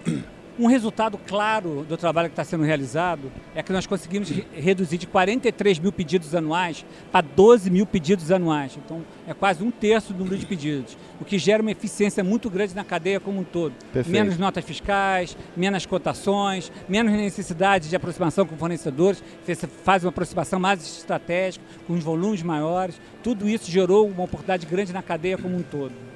E isso tem quanto tempo que, o- que o Ariba foi implementado? Cinco meses praticamente, né? A, a- a gente implantou o primeiro módulo, que é o, o módulo SLP, ah, gestão de gestão de fornecedores, e o sourcing, né? O, o SLP é o, o, o Supplier Performance Management, né? E, e há cinco meses ah, nós já temos ah, mais de 200 ah, ah, lei- eh, mais de 200 RFPs realizadas, né? Ah, alguns leilões na ferramenta também. Ah, e cerca de quase 300 fornecedores homologados cadastrados na, na, na base. Né? Léo, eu sou um cara do fato. Certo. Como fato, nós temos mais de 2 mil fornecedores. Certo. Gasto 350 milhões. Mas, na verdade, 200 milhões eu só gasto com 40 por- parceiros estratégicos. Perfeito. Então, ficou muito claro que eu tinha que tratar os parceiros estratégicos de uma forma diferente. Perfeito. Então, a Ariba, a ferramenta, ela tem módulos que eu posso avaliar a performance dele, fazer uma homologação e acompanhamento e monitoração da situação eh, fiscal dele como um todo e tributária, olhando como eu posso olhar os riscos inerentes ao negócio como um todo. Isso ajudou muito no processo de a gente caminhar para o outro lado. Nós temos mais 150 milhões que a gente compra com 2 mil fornecedores. Então, ali estava uma grande escala, uma grande possibilidade de reduzir essa base de 2 mil fornecedores. E aí eu tenho que fazer um processo de homologação sério, um processo de avaliação profunda, usando a ferramenta para fazer o processo de compras de uma forma mais estruturada. Então, 150 mil milhões com 2 mil fornecedores é inaceitável, não tem escala, não tem possibilidade de ganho. Perfeito. Então, a ferramenta nos fez entender a nossa cadeia de suprimentos. E, se- é, é, deixa eu entender um negócio. Você tem é, fornecedores que podem te suprir a- a- as mesmas necessidades que outros fornecedores, não é? Por isso que você consegue diminuir isso ou não? É, a diminuição é, vem da, da consolidação né, de fornecedores. Certo. e, e da questão de você criar catálogos e contratos ah, de mais médio e longo prazo. Né? Perfeito. Então, é, a gente comprava muito spot, a- atendendo as necessidades do negócio. Agora, quando você tem uma ferramenta que te permite fazer um spend análise, você olha mais médio e longo prazo. Então você consegue agregar mais volume, Sim. criar negociações e, e e fazer contratos mais longos e, e catalogar isso. Aí, aí- que está o, o- o grande ganho ah, ah, de- tanto de transacional de agilidade quanto de saving, né? Perfeito. Léo, é tão simples quando você ter três verticais, um mais um mais um. Quando você vai ao mercado comprar um é uma coisa. Quando você vai comprar três, é completamente diferente. Certo. Então o case de sucesso por trás de tudo que a gente está fazendo, é, que está garantindo uma rentabilidade, é quando a gente olhou de uma forma horizontal o negócio, não de uma forma vertical. A gente olhou o valor total agregado da ação como um todo, não de uma vertical apenas. Perfeito. Então o que a gente fala é isso, trabalhar a família e trabalhar o volume e o spend como um todo. Perfeito. É, bom, todo processo desse, é, ele traz em si uma necessidade de mudança, não só cultural, como é, de práticas, de procedimentos, de padronizações, que são é, resultado direto do comportamento do que as pessoas vinham fazendo ao longo do tempo, né? É, então eu queria entender como é que se deu esse processo de transição, quais foram os principais desafios nesse, nesse processo é, e o quão tranquilo ele foi para a adoção do sistema, que a gente sabe que, obviamente, o sistema é vantajoso, vocês sabem disso tanto que resolveram adotá-lo, mas o processo de transição traz em si é, é, é, o trauma da mudança, digamos assim. É, como é que foi enfrentado isso dentro da sonda? Deixa eu dar um exemplo para você do impacto de uma ferramenta como essa chegando. Perfeito. O Ariba tem uma ferramenta chamada Discovery. A ferramenta ela publica no universo de 3, 3 milhões. milhões. de fornecedores, 300 mil fornecedores no Brasil, e você publica uma especificidade única, um servidor com essa configuração. Isso publica em todo o network, todo o network da Ariba. Certo. Isso me ajuda a capturar eh, novos fornecedores, nível de competição maior, não só no universo Brasil ou São Paulo, no universo global. E como que isso acontecia antes?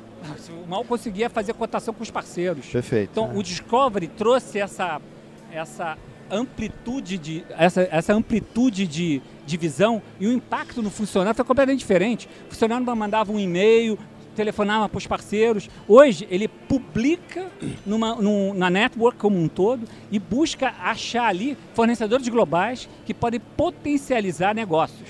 Exatamente. Então a, a, a forma que um comprador se aproximava e hoje um negociador é completamente diferente. Hoje eu tenho negociadores no time, eu não tenho compradores que colocam pedido. Então a postura muda. Esse é o change management que a gente buscou. A gente buscou encantar o coração das pessoas para entender que ali tinha uma mudança. Tá. Um grande motivador, só complementando o que ele falou. Sim. Que uh, 65% do valor de uma empresa está nos seus fornecedores, na cadeia de fornecedores. Certo. Então o próprio Gartner ele fala que o melhor lugar para você começar uma transformação digital é na área de compras, na cadeia de, de suprimentos. Então é, foi isso que a gente fez. A gente começou a olhar o diferente, o relacionamento com os fornecedores, a forma de contratar e isso muda o negócio na ponta. Isso tem impacto lá na ponta, na, na, na entrega do serviço da sonda. Perfeito. É, o resultado é isso que o Rei está colocando É. do que se conseguiu conquistar em termos de eficiência da busca e, e de você encontrar o fornecedor adequado. Mas ah, é, eu me refiro à mudança de ah, a, a- mudança de cultura de quem faz o negócio, né? Você citou é, que hoje você tem ah, é, negociadores e não colocadores de pedido. Léo, deixa eu te explicar. Essas Léo. pessoas não têm que Léo, mudar tô- uma As postura? pessoas estão falando de Porter, Hum. as cinco forças de Porter. Sim. As pessoas estão falando de cost breakdown, quebrando todos os custos. Certo. As pessoas estão falando de a- a- análises muito mais profundas Hum. que uma análise simples de colocar um pedido. Então, eles estão entendendo a cadeia, eles estão entendendo para onde a tendência, onde aquela, aquele produto está caminhando. Certo. Então, isso tudo é a mudança de postura Uhum. eh, de não só colocar eh, eh, eh, pedidos. Por que a gente está conseguindo fazer isso? Como a gente está agora conseguindo fazer catálogos, então a gente foca e libera catálogos, o negociador busca trabalhar cada vez mais com mais famílias. Certo. E essas famílias ganham volume.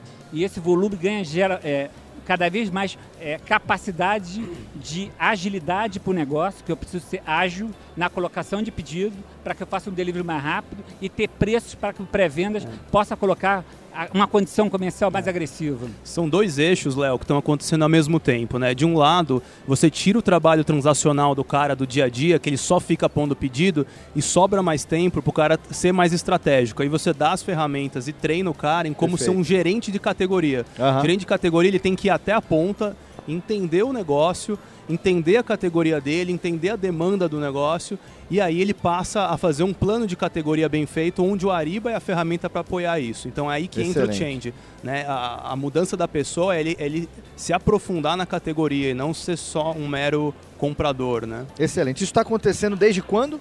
Quando foi que começou a transição? É, então, isso começou antes, né? O Ariba começou há, há cinco meses, mas Sim. essa transformação a gente começou há, há uns Exatos 11 meses, tá? né? 11 com, meses. Com a entrada do, do Cláudio aí na operação. Perfeito. E Wallace, você como executivo lá dentro da Sonda, é, co- como foi que isso chegou para a diretoria? Como é que, como é que isso, é, enfim, é uma mudança de postura, uma mudança, não é só uma mudança ferramental, né? não é só uma mudança, uma modernização do instrumento, mas sim ah, uma mudança de, de, de cultura interna. Como é que isso aconteceu? Então, como o Cláudio mencionou, né, a, a importância de implementar um SAP Ariba, ele traz valor, né, a transformação. A gente fala muito em transformação digital, né, o mercado fala em muito transformação digital, Sim. mas no, no dia a dia o que a gente vê é que as pessoas, os executivos não sabem por onde começar. Então, quando o Cláudio fala de começar a transformação digital pela área de compras, é, isso foi excelente, porque a área de compras vira uma vitrine para outros funcionários, outros, outros empregados da companhia. Perfeito. Então eles conseguem enxergar na, na área de compras, utilizando uma solução como robusta, como a, o SAP Ariba, né, que a empresa está melhor preparada né, para trazer novos fornecedores, enfim. E a gente viu muito ganhos e benefícios em cima disso. Perfeito. E, e Rei, eu queria saber, para a gente já caminhando aqui para o final do nosso papo, é, quais são as expectativas agora para um futuro né, próximo de uh, objetivos que se quer alcançar com isso em termos uh, de meta dos procedimentos e de utilização da ferramenta?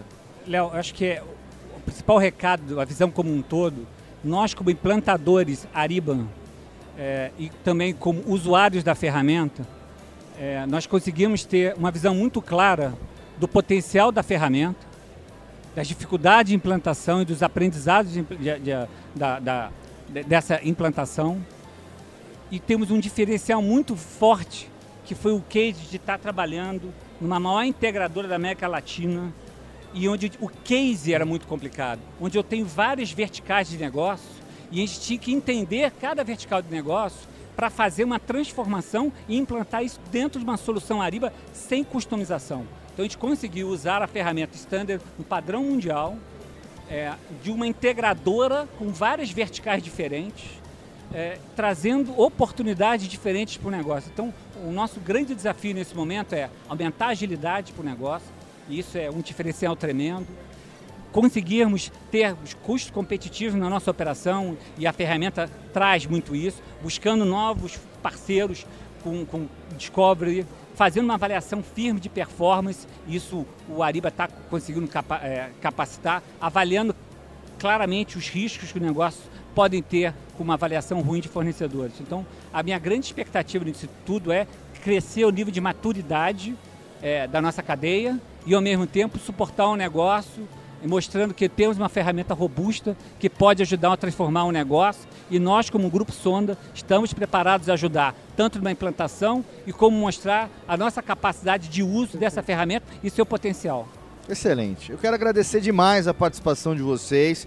É um, um case interessantíssimo que a gente traz aqui dentro do SAPcast. Esperamos os, espero encontrá-los novamente no SAP Now 2020 para você me, me passar números ainda melhores e de metas alcançadas desse objetivo de utilização da ferramenta que a Sonda tenha conseguido alcançar e que tenha expandido né, para, outra, para outras áreas também a utilização da ferramenta. Wallace, obrigado pela presença. Obrigado, eu que agradeço a oportunidade. Obrigado, Rei Tiago.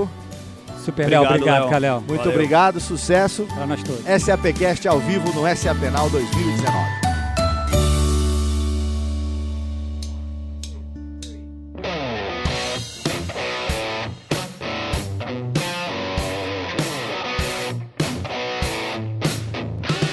Estou aqui agora com Knut Bartel e Bruno Gozu e a gente vai falar um pouquinho aqui sobre é, o futuro dos nossos produtos, né? Bruno, é, qual que é os temas que vocês estavam é, discutindo agora aqui sobre os nossos S4 e os outros produtos que a gente tem com relação à localização? Legal, Christian. Então, um dos pontos principais que os clientes perguntam é e a localização dentro do S4?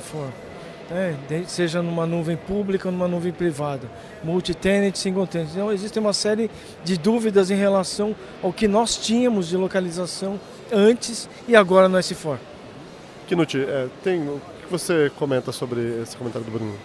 Bom, é, felizmente, né, a, a, a resposta é simples, porque em termos de localização mudou pouca coisa ou quase nada, né? Então o, o que a gente teve em termos de escopo localizado continua existindo no S4HANA, tanto no, nas versões on-premise quanto na nuvem. Né? Na nuvem tem algumas diferenças, né? a gente fala da nuvem single tenant, né? que o cliente tem um, um ambiente dedicado, e o multi-tenant. O multi-tenant, o, o, o propósito é que seja um, é, com cenários padronizados que vêm lá de fora. Então a gente tem um pouco de limitação, um pouco menos flexibilidade. Então por isso a gente ainda não tem tantos processos out of the box né, suportado no multi-tenant. Já no single tenant o escopo é igual.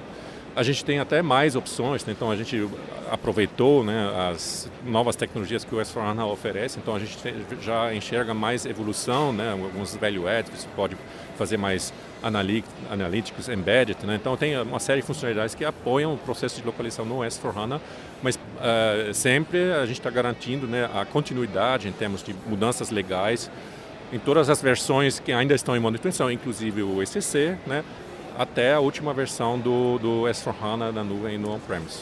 Bacana, a gente estava falando um pouco antes aqui sobre é, localização não é um problema, mas é claro, eu fui consultor há muito tempo atrás e estava batendo um pouco o papo antes aqui. E tem algumas coisas que às vezes o cliente tem na cabeça que a gente talvez não consiga é, ter pronto nas formas. A gente sempre tem um caminho da co-inovação, né, Bruno? Sim, sem dúvida. Esse é um ponto, até um pouquinho antes desse ponto da co-inovação, Acho que é importante mencionar também que a gente tem opções agora dentro do S4HANA, como um calculador externo, a nota fiscal eletrônica na nuvem, seja inbound ou outbound. Tem o TDF, que agora ele se tornou global e se chama ACR. Então tem uma série de novidades. Então, em relação aí, voltando ao tema da coinovação, é importante olhar agora que com o SAP Cloud Platform, toda essa parte de extensões e os complementos, do ponto de vista de localização, a gente pode usar o SAP Cloud Platform de uma forma que sejam o cliente ou os nossos parceiros desenvolverem, complementarem, ter o atendimento do ponto de vista de localização e não perderem num upgrade. Você concorda, Knut? Isso, isso mesmo. Então, é, no, na, na, questão das ampliações ou modificações, né, é, a gente oferece hoje mais opções, é, mas todas as opções que existiam antes continua existindo. Né? Vamos pegar um exemplo, né? um cliente que hoje roda um ECC tem um TDF Sidecar, se for migrar para o S4HANA, ele pode optar também pelo mesmo modelo, né? então ele não precisa fazer uma migração pesada. Por outro lado, ele pode optar de fazer um insourcing do TDF para dentro do ACR que roda dentro do S4 se ele quiser economizar, digamos, a replicação de dados. Né? Então isso é uma questão de, ah, quero manter, quero ter um upgrade mais fácil, sem migração, ou eu quero fazer uma migração para aproveitar mais as features do, do S4HANA. Então, desse jeito a gente oferece, por exemplo, o Bruno mencionou o cálculo de imposto. Posso continuar utilizando o Tax BRA, como sempre, ou eu tenho uma nova opção de usar engines de cálculo de, de parceiros que serão acoplados, acoplados através da cloud plataforma, né? Ah, perfeito. Acho que a mensagem para os nossos clientes é que a descoberta eles não ficam, né? É, exatamente. Acho que esse é um ponto crucial, né? Então, toda a localização, que sempre foi um dos pilares aí de sustentação da SAP aqui no Brasil. O que nós tínhamos, a gente continua e foi melhorado. Basicamente, eles têm outras opções, outras alternativas, mas eles podem ficar tranquilos em relação à localização. Tá certo, Knut? Isso mesmo. Perfeito. Então eu estive aqui com os executivos Knut Bartel e Bruno Gozuco da SAP e procurem no LinkedIn para manter contato com eles. SAPcast ao vivo dentro do SA Penal 2019, terminando o nosso segundo dia. A gente tem aqui mais um parceiro da SAP. Hoje o ITS Group está representado pelo Luca Ronquete. Tudo bem, Luca? Tudo bem, Léo? Com você? Prazer ter você aqui no SAPcast. Eu quero que você, por favor, comece se apresentando, dizendo sobre a sua empresa, o que ela faz, qual é a atuação dela no mercado e qual o relacionamento com a SAP. Ótima pergunta, Léo. Bom, a ITS é uma empresa que tem mais de 15 anos de existência. A gente é 100% focado em soluções SAP. E semana passada, uh, Léo, a gente ganhou o prêmio lá na Alemanha, um Waldorf, de co-inovação com a SAP na América Latina. Então a gente é referência na América Latina para processo de co-criação com clientes e inovação. Então Parabéns. a gente tem. Excelente. Muito legal, muito legal. A gente está muito feliz, a gente está compartilhando, o prêmio está lá no nosso stand. Ah, que legal. E é um momento, é um momento de transformação para a gente. Uh, assim como a gente tem um grande papel de transformar os clientes, a ITS também está passando por um grande processo de transformação com os grupos de formação e a gente é muito especializado em processo de implementação de S4HANA na indústria de bens de consumo, varejo e uh, outras indústrias, mas essas são as principais que a gente atende, Léo. Mas a gente também é muito focado em co-inovação com novas metodologias. Por exemplo, o uso do design para co-criar e entender a necessidade do cliente. A gente Perfeito. tem feito muito isso, inclusive outras palestras aqui no Sapinal a gente trouxe esse tema. Perfeito. E a gente está trazendo hoje aqui o case da ERC. Né? Isso. Né? E a gente tem aqui o Cristiano Baez. Cristiano, seja bem-vindo aqui pro, no SAPcast, dentro do SAP Now, um prazer recebê-lo. Você que é CIO lá da ERC. Eu queria que você explicasse um pouco para o nosso ouvinte sobre a sua empresa. É uma empresa da indústria, então é, explica para a gente um pouco a tradição da empresa, quanto tempo tem, o que é que você faz, qual a sua área de atuação e aí a gente vai entender melhor esse relacionamento entre vocês e o ITS Group. Certo. É, boa tarde, Léo. Primeiro eu queria dizer que eu sou fã do SAPcast, tá? Ah, que legal. Acho muito legal essa forma como vocês falam de tecnologia de uma forma descomplicada. Assim, inclusive tenho indicado bastante pessoas lá, da, meus colegas, para poderem ouvir também, seguir o, o cast aí no, no Spotify, tá? Muito obrigado. Obrigado pela audiência e pelo prestígio. então, a ERC hoje, ela está completando 56 anos, tá? Coincidentemente, no dia de hoje da gravação desse episódio. No dia né? da gravação, é. A gente tá longe e o pessoal tá comemorando lá. Mas daqui a pouco tem J Quest, vai ter comemoração aqui. Eu não vou também. poder, eu vou ter que sair antes, ah, infelizmente. Puxa, no melhor da festa você vai embora. Pois é. Poxa vida. Mas é uma empresa, é, a gente é uma indústria, indústria de produtos plá- plásticos em Porto Alegre. Certo. né? E o nosso carro-chefe é a torneirinha plástica, tá? É mais conhecida como pretinha aí no Brasil todo. a Torneirinha plástica Ah, pretinha. vocês é que fabricam a famosa pretinha? Nós fabricamos a famosa pretinha. Quem não tem uma em casa, hein? Todo mundo tem, é. Com certeza. E a, a- é uma empresa com 56 anos de tradição 56 anos. e que está agora, ah, em 2018, começou uma parceria com o grupo IT, o ITS Group para adotar novas tecnologias Exatamente. focado na questão da indústria 4.0. É, né? assim, a ERC ela nasceu de um rompante de criatividade, tá? A torneirinha plástica, na época, é, não existiam torneiras plásticas, existiam só torneiras de metal. Certo. Então, foi uma mudança de mercado que a ERC criou na época, tá? Ela tem esse estigma de empresa criativa, tá? E não podia ser diferente na área de TI também, na área Perfeito, tecnológica, né? perfeito. O que que acontece? A gente tinha, ah, a, gente, a gente tinha um sistema, um RP, há muito tempo na empresa e a gente sentia falta exatamente disso, tá? De duas coisas, na verdade. De criatividade, de inovação, de mudança tecnológica e também tinha uma parte mais importante que era a metodologia. Certo. Tá? Não adianta tu ter um sistema informatizado e tu não ter processo, ah, processo de mercado testado, aprovado dentro da empresa. Um sistema por si só não traz nada. Perfeitamente. Tá? Sim. Um, processo mal desenhado com um sistema em cima tem um resultado ruim. Tá? Perfeito. Ah, no SAP a gente encontrou melhores práticas de mercado. Então a gente tinha uma metodologia que era a seguinte: implantar o SAP com o mínimo possível de customizações, aproveitando o máximo do sistema e aproveitando o máximo das metodologias, tá? Certo. E foi o que aconteceu. A gente teve um projeto super curto, né? Ah, ele iniciou em março e terminou agora em agosto. A gente conseguiu cumprir os prazos que a gente tinha se comprometido. A gente teve um projeto que ficou abaixo do orçamento esperado. Perfeito. Ah, a gente tem um grupo de multiplicadores que a gente chama as pessoas que participaram do projeto lá. Ah, pessoas selecionadas a dedo lá do grupo de colaboradores da ERC. Essas pessoas fizeram um trabalho fantástico, foi por causa delas que a gente conseguiu, inclusive, migrar. E todo o nosso projeto ele foi voltado para a indústria. O nosso mote principal era a indústria. A gente queria transformar a nossa indústria, que anteriormente no sistema que a gente tinha, ela não estava contemplada, no principal ator dessa implantação agora. tá? Perfeito. Quer dizer que o sistema anterior ele era para a área administrativa, comercial, mas a indústria não, não Mas fazia a indústria parte. não estava contemplada. Perfeito. tá? E quando a gente fez isso, a gente disse, olha cara, vamos implantar esse sistema aqui e trabalhar com SAP Leonardo, espalhar sensores pelas máquinas, usar o Analytics para captar esses dados e a gente poder trabalhar com esses dados, tá? Excelente. Hoje a gente está no seguinte, no- na seguinte etapa. A gente tem, a gente está hoje criando. Agora que a gente faz o mês que a gente fez a implantação praticamente. Sim. né, Agora que a gente consegue respirar, a gente está criando é, um modelo, uma injetora modelo, tá? Sensorizada, conectada no Analytics. tá? Perfeito.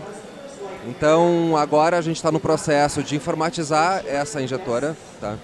e trazer os dados eh, de desempenho dela para dentro do Analytics. Depois desse, desse projeto pronto e aprovado, a gente vai replicar, a empresa mesmo vai replicar isso para as outras injetoras do parque. São Mais Perfeito. 40 injetoras. Perfeito. É, e, Luca, o relacionamento entre a ERC e o ITS Group começou como? Ah, bom, Léo, a gente, a gente, óbvio, tem uma equipe comercial e a gente começou um approach com, o- com o Cris, a gente já conhecia ele e, e a Eric é uma empresa, de novo, muito tradicional ali de Porto Alegre e estava relativamente, é relativamente perto hoje do nosso escritório, né, Cris? Sim. Então essa aproximação foi muito fácil e foi muito positiva. O Cris nos recebeu de braços abertos para a gente começar esse trabalho juntos de co-construção para o processo de, ah, para o caminho, né, Léo, de organização inteligente e transformação digital, foi, foi um pouco do discurso do Cris, acabou de falar, Sim, sim. sobre os principais pilares, IoT, Big Data, Analytics, tudo isso que a gente quer para os nossos clientes, para que eles tomem decisões mais assertivas de uma forma mais rápida e consigam vender mais, ganhar mais dinheiro para todo mundo sair feliz no final. É, o, o mais legal que a gente sempre prega, né, Luca, nesse processo todo, inclusive hoje, ontem eu dei uma, uma palestra aqui, era que a, a ERC não pode ficar escrava de tecnologia proprietária, né, que é o que normalmente as empresas que vendem informatização, e vendem informatização para as empresas, elas, elas focam em escravizar a tua empresa em alguma tecnologia proprietária onde tu não pode depois ter mais opção de escolha, né? Perfeito. E o S4 ele traz para gente uma liberdade de tu poder utilizar qualquer tipo de dispositivo. Então, os sensores são sensores de mercado. Na indústria, nos terminais, a gente usou o Raspberry Pi, que é, uma, é um mini computador super barato. Né? Então, a gente está usando a tecnologia mais livre possível e a gente tem agora um, um mundo de opções usando a criatividade para poder medir o que a gente quiser. Então, Perfeito. isso é muito legal. Ele não te amarra com tecnologias específicas proprietárias ou é, é, restritivas, né? Exatamente. Você tem toda essa liberdade. Agora, ô Luca, eu queria é, saber um pouco também, porque esse projeto da, da ERC, ele também, no mercado SAP, é, foi um, um- um- um marco de inovação, né? Porque a, a questão do, do prazo recorde com que ele foi implementado, graças à utilização é, de metodologias inovadoras aí nesse processo. Então eu queria que você explicasse um pouco para isso, porque, é, porque assim é um período curto para um resultado já é, que se esperava alcançar em termos de prazo e em termos também, como o próprio ah, Cris falou, a- abaixo do investimento inicialmente proposto. Isso é, é- é importantíssimo, né? Isso. O teu questionamento é muito importante, Léo. Mas antes de responder essa pergunta, todo projeto, eu queria dizer que todo projeto SAP não depende só do parceiro de implementação.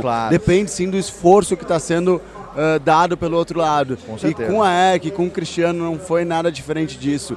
O Cristiano teve muita força e nos empurrou junto para que a gente chegasse à linha de, à linha de término, à linha de chegada, com sucesso, antes do prazo ah, e, no, e no budget que a gente tinha previsto.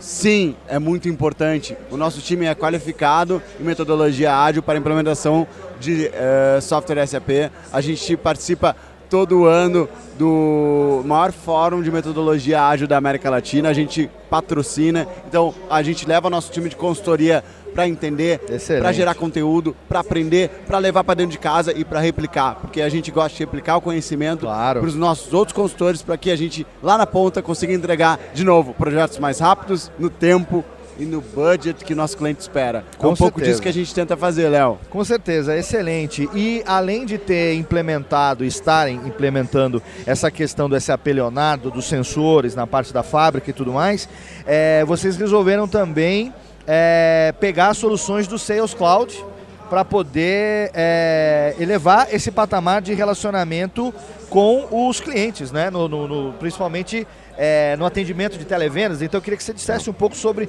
essa decisão que também é estratégica, né? Sim, sim. Ah, o Cifarhana ele foi implementado para substituir ah, um antigo sistema de CRM que a gente tinha, que também era um outro grande problema igual a fábrica. Tá? A gente sempre deu muito valor para a parte, administrativa, mas a gente não dava ah, a total atenção para um sistema de CRM, que é uma coisa super importante, a gente não tinha esse aproveitamento. Tá? Certo. Com certeza a implantação do Cifarhana ele, ele trouxe para gente um salto em termos de ah, possibilidades de agora acompanhar o relacionamento com o cliente, tratar melhor o cliente, ter mais dados, dados mais ágeis e tudo, tá? A gente ainda está aprendendo tudo isso. Sim. As possibilidades a gente conhece algumas, mas a gente sabe que tem muito mais. Agora tem uma curva de aprendiz- de aprendizado em cima disso gigante. Ah, hoje a gente olhando assim o sistema implantado, ele parece que já faz muito tempo que está lá. Então parece que Isso é a legal, curva né? de aprendizado foi muito rápida, assim. Sim. Só que ele tem muito mais coisas a serem exploradas ainda, tá? Sim. A gente está usando um módulo, a gente sabe que tem mais três módulos aí para serem explorados, bem importantes. E, claro, aí tu usando analytics, usando outros dados, outras, outras coisas, tu consegue ter um, um, um resultado muito melhor de análise, né? Mas a gente tem um mês só de implantação de SAP, então não tem dados suficientes ainda para ter tudo isso. Esse teu depoimento é bastante interessante porque ele vem a, ao encontro do que vários clientes relataram aqui ao longo desses dois dias, que é o seguinte: eu fiz um investimento numa solução. Uh, eu estou utilizando ainda o básico que essa solução tem para me Aham. oferecer. Eu já estou satisfeito e com expectativas do como vai ser quando começar a utilizar as funções avançadas. Sim. Quer dizer, isso é uma expectativa extremamente é, é, é, interessante, né? Porque você, além de estar satisfeito com o que você já está conseguindo alcançar, Uhum. cria-se essa expectativa positiva com o que ainda vem por aí. Imagina quando a minha equipe tiver devidamente treinada para entender todas as funcionalidades da ferramenta, como isso não vai dar um salto ainda maior de, É. de- de resultado. A gente tinha dois estigmas antes de começar o projeto, tá, Léo? É, um de que o SAP ele era, o SAP ele era muito difícil de se utilizar. Duro, né? A pessoa que só fala, É. durão, né? Nossa, ele é horrível, é difícil de utilizar. E outra de que todos os projetos estouravam prazo e orçamento. As duas coisas foram quebradas, Caíram tá? por terra, olha aí. É um sistema fácil, amigável, ele tem suas regras, tem o seu compliance que tem que ser respeitado. Perfeito. Né? Tem a sua metodologia de trabalho. Mas tu, sabendo como é que isso funciona, entendendo isso, né? E aí aquela curva de aprendizado que a gente estava falando. Sim. Isso se torna fácil, tá? O, a- o pessoal fez um belo trabalho, pelo menos no S4HANA, no, no Fiore, na questão de usabilidade. Perfeito. Tá muito fácil. Perfeito. Um depoimento extremamente enriquecedor, é, mais uma comprovação da importância dessa, desse trabalho em conjunto, em sintonia, né, do nosso do parceiro entender o cliente, o cliente ter a flexibilidade para receber essas, essas ideias inovadoras e criar um ecossistema ali que facilitasse essa implementação. Eu tenho certeza que é só o início de uma história de sucesso para que a ERC cresça ainda mais, consiga ainda melhores resultados. Obrigado por terem enriquecido o nosso programa com a experiência de vocês. Eu que agradeço. Muito obrigado, Lucas. Obrigado, Sucesso, Léo. parabéns pela Muito premiação obrigado. e que venham outras ainda, com certeza. muito Claro, mais. Muito mais, valeu. Obrigado. Valeu.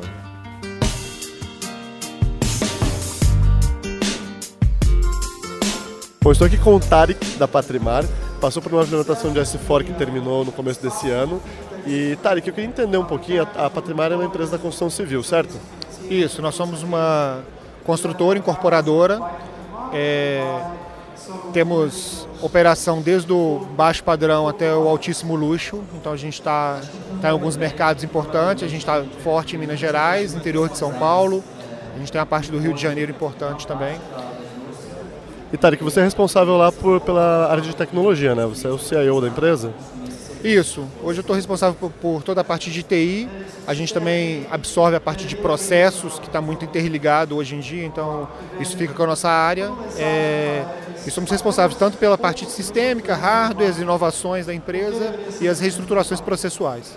Legal, a gente conversou um pouquinho aqui sobre o que, que você viu de benefício desde o Go Live do S4, né? Vocês foram para o S4 On-Premise, certo? Certo, a gente está com, com S4 On-Premise hoje. A gente deu o Go Live no, é, em janeiro de 2019, né, desse ano. É, a gente já sente alguns benefícios é, importantes, principalmente em relação à ferramenta que a gente utilizava, o RP que a gente utilizava anteriormente, a confiabilidade dos dados, a unicidade dos dados, então a gente ter todos os dados no mesmo lugar, a gente usava uma ferramenta que ela conversava entre módulos, a gente acabava tendo divergência, as áreas não se entendiam na, nos reportes numéricos, então isso a gente já conseguiu solucionar praticamente de imediato. Como a governança de TI, você percebeu uma evolução bem grande? Não, como governança, é, com toda certeza. Então, assim, é, é- é perceptível pela, pela presidência, pelos, pelo mercado. O mercado per- percebe uma empresa que utiliza o SAP como uma empresa com uma governança, com, com os números muito mais reais do que é, é, qualquer outra ferramenta que existe hoje. Eu tive a oportunidade de estar com o Tarek há alguns anos atrás, entender o processo da Patrimar e é uma complexidade alta. Tarek, eu queria perguntar para você, você na sua posição, na estratégia da empresa, você entende que o S4 é realmente a melhor escolha para uma empresa de construção civil? Acho que sim. O, o S4, além de, de toda a confiabilidade que ele traz, que eu mencionei anteriormente, ele também tem uma comunidade muito grande em volta dele, que consegue integrar com outras soluções de mercado que, que para a gente são fundamentais. São soluções específicas, mas que todas elas integram com, com SAP tornando todo um, um sistema, um, um, grande sistema vivo único. Excelente, Tarek. É, quanto tempo foi de projeto? A gente demorou basicamente um ano na implantação, mas desde a gente passou por uma reestruturação de processos, uma reescrita de processos para implantar já de uma maneira correta junto com, com o nosso processo. Então isso tomou um pouquinho mais de tempo, a implantação efetiva a gente deve ter tido seis meses, os outros seis meses foi uma parte de um, de um to be até um, um, um ESIS até um to be. Excelente, Tarek. Obrigado pela sua participação no SAPcast e o nosso ouvinte fique ligado para as próximas pílulas de conhecimento.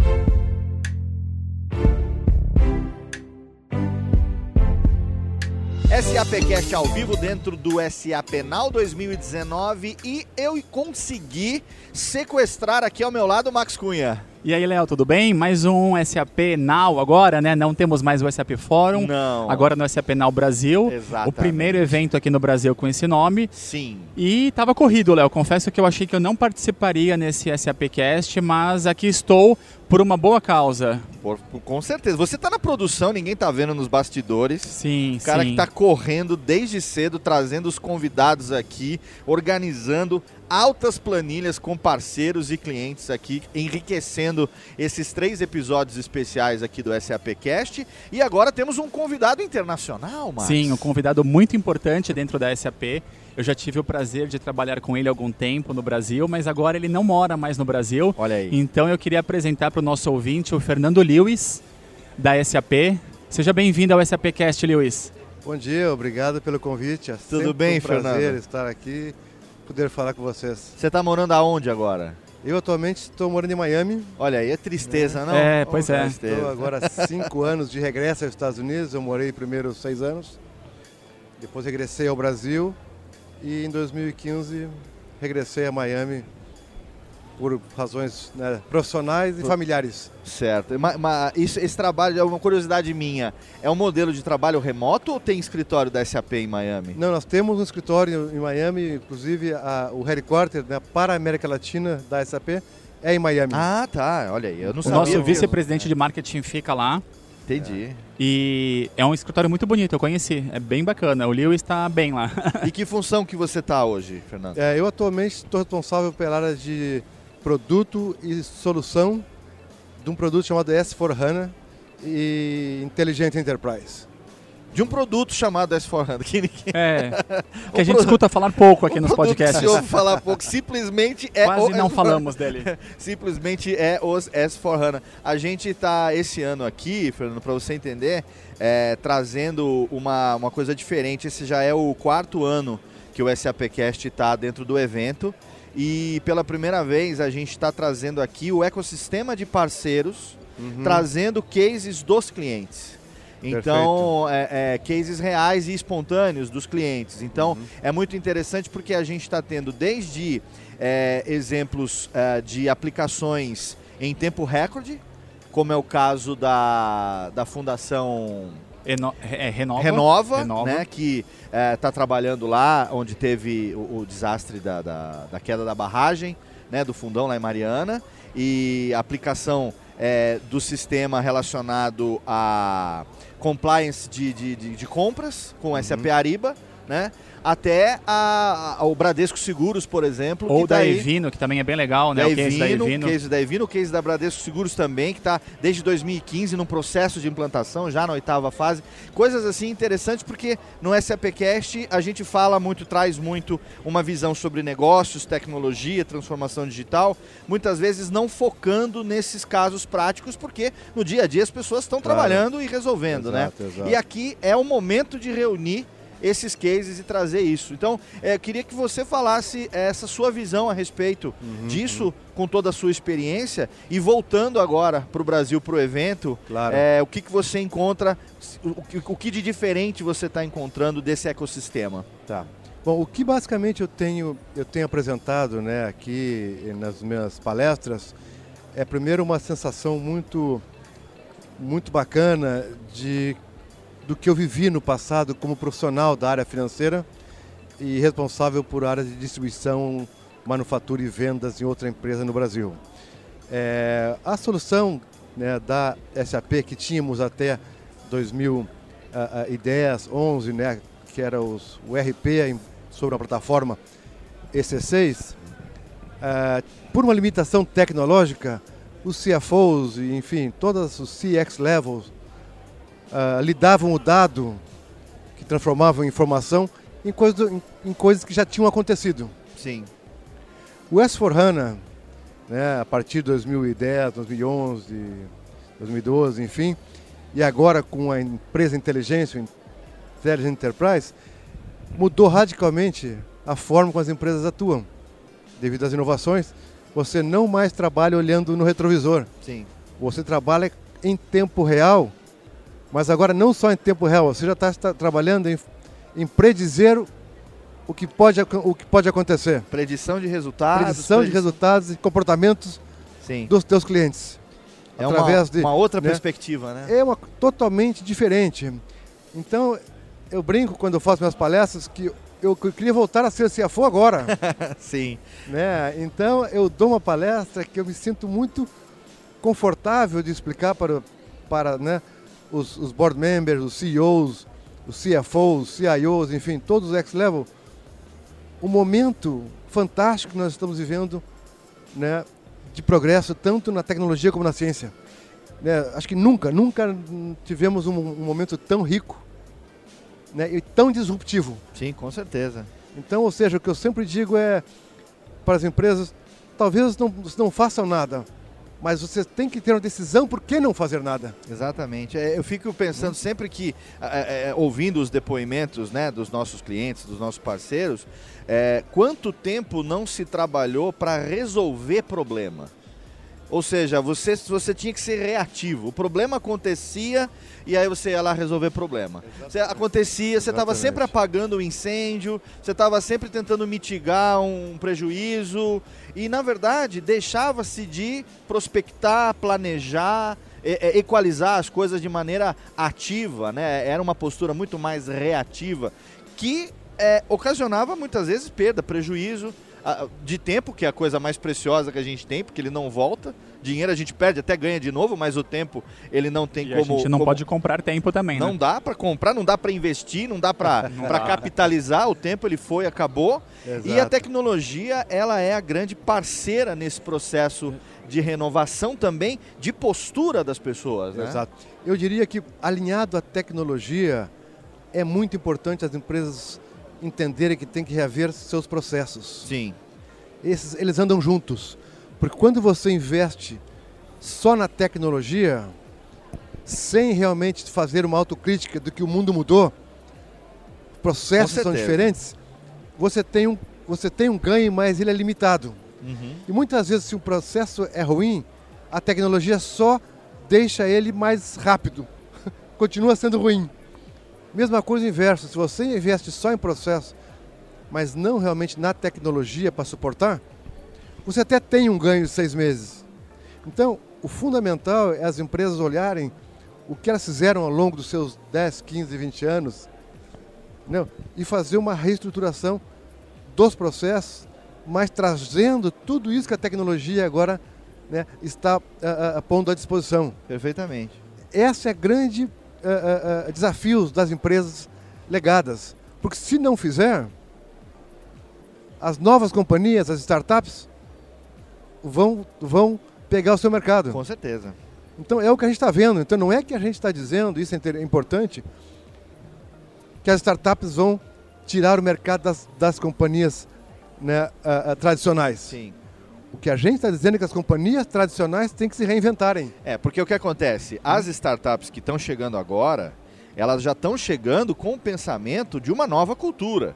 Elas não têm o que as empresas tradicionais têm, que é o desafio de se desapegar dos processos antiquados Exato, e se adaptar exatamente. às novas tecnologias. Elas já estão Exatamente. chegando graças às novas tecnologias. né? Exato. O, o grande desafio que eu vejo é as, as empresas têm que estandarizar o máximo possível aquilo que é, é, atividade repetitiva. Sim.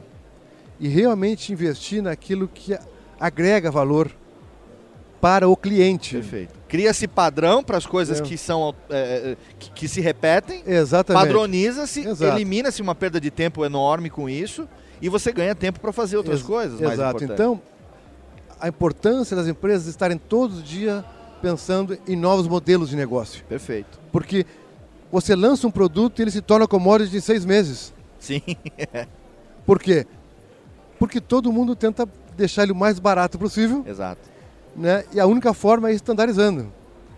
Agora, o cliente, ele cada vez quer ser reconhecido né, ah, ah, pelas suas vontades, pelo que ele quer, e não pelas coisas estándares. Então, o desafio é estandarizar o que não agrega valor, como eu comentei, mas, pelo outro lado, através da economia da experiência, é você entender o que, que o teu cliente quer, quais são, tratar ele de forma né, ah, ah, ah, pessoal. E aí é onde a tecnologia hoje está fazendo a total diferença e, e a SAP nós estamos extremamente preparados para isso agora com, né, com, a, com a aquisição do, do Qualtrics. Então eu vejo assim, nós saímos, como né, você mesmo comentou, de uma operação que viu o passado, Sim. retrovisor, para depois uma solução que via, que a gente fala on the fly, em tempo real, para agora uma que vê prediz mais ou menos o que vai acontecer e a seguinte agora o Qualtrics com que ele com através de algoritmos e padrões você já consegue né, identificar comportamentos dos teus clientes e como atuar proativamente. Sim, com então, certeza. É, é uma, é uma fase fantástica. Eu acho que né, quem está vivendo isso né, está vendo, né, está, está na melhor época né, desse, da, da tecnologia, da ciência, de processos, enfim. E aí ontem né, eu acho que a Cristina materializou muito bem né, no, no início e tornar ela humana. Exatamente. E eu também, ah, assim, do graças a Deus que eu estou conseguindo participar ativamente também ainda como profissional desse processo que Sim. eu confesso ao longo dos meus 30 anos a gente pouco humanizou né, as empresas, a gente sempre trabalhou muito por resultado e então agora essa preocupação de, né, de balancear um pouco mais, Sim. de realmente assegurar que a tecnologia está ajudando você no teu dia a dia. É isso é, é um E ponto não que botando tá mais sendo- pressão. Um ponto que está sendo muito citado, exatamente esse ponto, né? A questão da experiência do usuário. Então, é, é, eu que sou externo da, da, da SAP, parceiro, é, por conta do SAP Cast, eu estou sempre ressaltando é, essa admiração que eu sinto de uma empresa que desenvolve soluções para outras empresas, mas o resultado desse trabalho ele é verificado na vida das pessoas. Então, é, lá na frente, a- a- quando eu vou fazer uma compra através de um e-commerce online, ou quando eventualmente eu, como pequeno empresário, preciso é, fazer uma fatura para um cliente através de um sistema como Ariba, coisas que impactam na minha vida é, pessoal e também profissional, mesmo eu não sendo diretamente o target da- desses produtos no, no primeiro momento. Mas lá na ponta, a experiência é refletida na, na- na minha, no meu cotidiano. Né, no cotidiano das pessoas, como exemplos que a gente tem vários, é, como os cases que a gente traz de esporte, de qualidade de vida, os produtos relacionados a, e- a esse impacto positivo na vida das pessoas. Essa coisa da humanização está totalmente dentro do que a gente está vivendo nesse momento, né? É, eu acho que o... é super importante o fato da SAP estar em 25 indústrias. Então, dá a possibilidade, que também é né, um momento fantástico, da gente conhecer o que acontece nos mais variados né, ramos de negócio. Sim. E você citou um que eu adoro, que é né, ah, o esporte. Sim. Né? E é onde o cliente a gente mais facilmente explica o que a gente faz, né? Mas a, a, a- essa, essa, essa experiência do cliente é que na realidade é o que, no fundo é o que é o, que- é o que é mais importante. É a gente conseguir deixar né, a experiência dele muito mais rápida, agradável e, né, e transparente. Hum. Então o momento é fantástico. Né? E Fernando, eu queria fazer uma pergunta para você, acho que pra gente fechar aqui, né, Léo? poder liberar aqui a agenda do Fernando Lewis. Vamos lá. Para o nosso ouvinte que não pôde vir aqui esse ano e você que tem uma visão aí né, global de todos os eventos que a SAP faz pelo mundo, o que, que mais te chamou a atenção aqui no nosso evento esse ano? Hoje né, a gente está aqui no segundo dia de SAP Now. Daqui meio período a gente termina aqui esse grande evento. Já deu para ter uma boa noção de tudo o que está acontecendo. Tem alguma coisa que você contaria para o ouvinte que não esteve aqui conosco? Olha, eu diria que, por incrível pareça, cada ano vocês conseguem fazer algo A ainda gente, melhor. gente, é. Né? Eu acho que quando eu venho, né, eh, como você falou, dos eventos globais, eu acho que esse aqui é, se não é, o, é um dos melhores eventos do mundo da SAP. E não é dito só por mim. Ontem eu já encontrei colegas meus globais aqui que vêm ao Brasil e muitas vezes não conhecem bem o Brasil, chegam aqui e veem isso aqui e dizem, isso aqui é comparável ao evento que a gente faz em Orlando, né? é comparado a um evento que a gente faz em Barcelona, né? e cada ano a gente realmente é, consegue fazer algo que surpreende. Eu tô desde Que legal. 2016 assim. A primeira vez que eu vim, o Rodrigo falou: olha, o evento é um pouco grande, né? E tal. a hora que eu cheguei, eu já fiquei. Aí a cada ano aumenta o tamanho do espaço, aumenta o tamanho do público, a quantidade de plenárias que acontecem simultaneamente, mais de 500, dois dias, mais de 500 palestras, 500 conteúdos diferentes em dois dias. É um negócio absurdo Não, de, de grande. E, o que eu acho mais. Duas mil pessoas envolvidas. Não, é um negócio- o que eu acho mais legal é quase que um, é quase que um intensivo de conhecimento. Sim, com certeza. E que olhei ontem, antes de, né, de, de começar, eu ve- eu olhei as palestras e um pouco frustrado de, não, de eu não poder participar, de, eu, de atender elas, porque eu estava falando, eu tinha que dar as minhas palestras.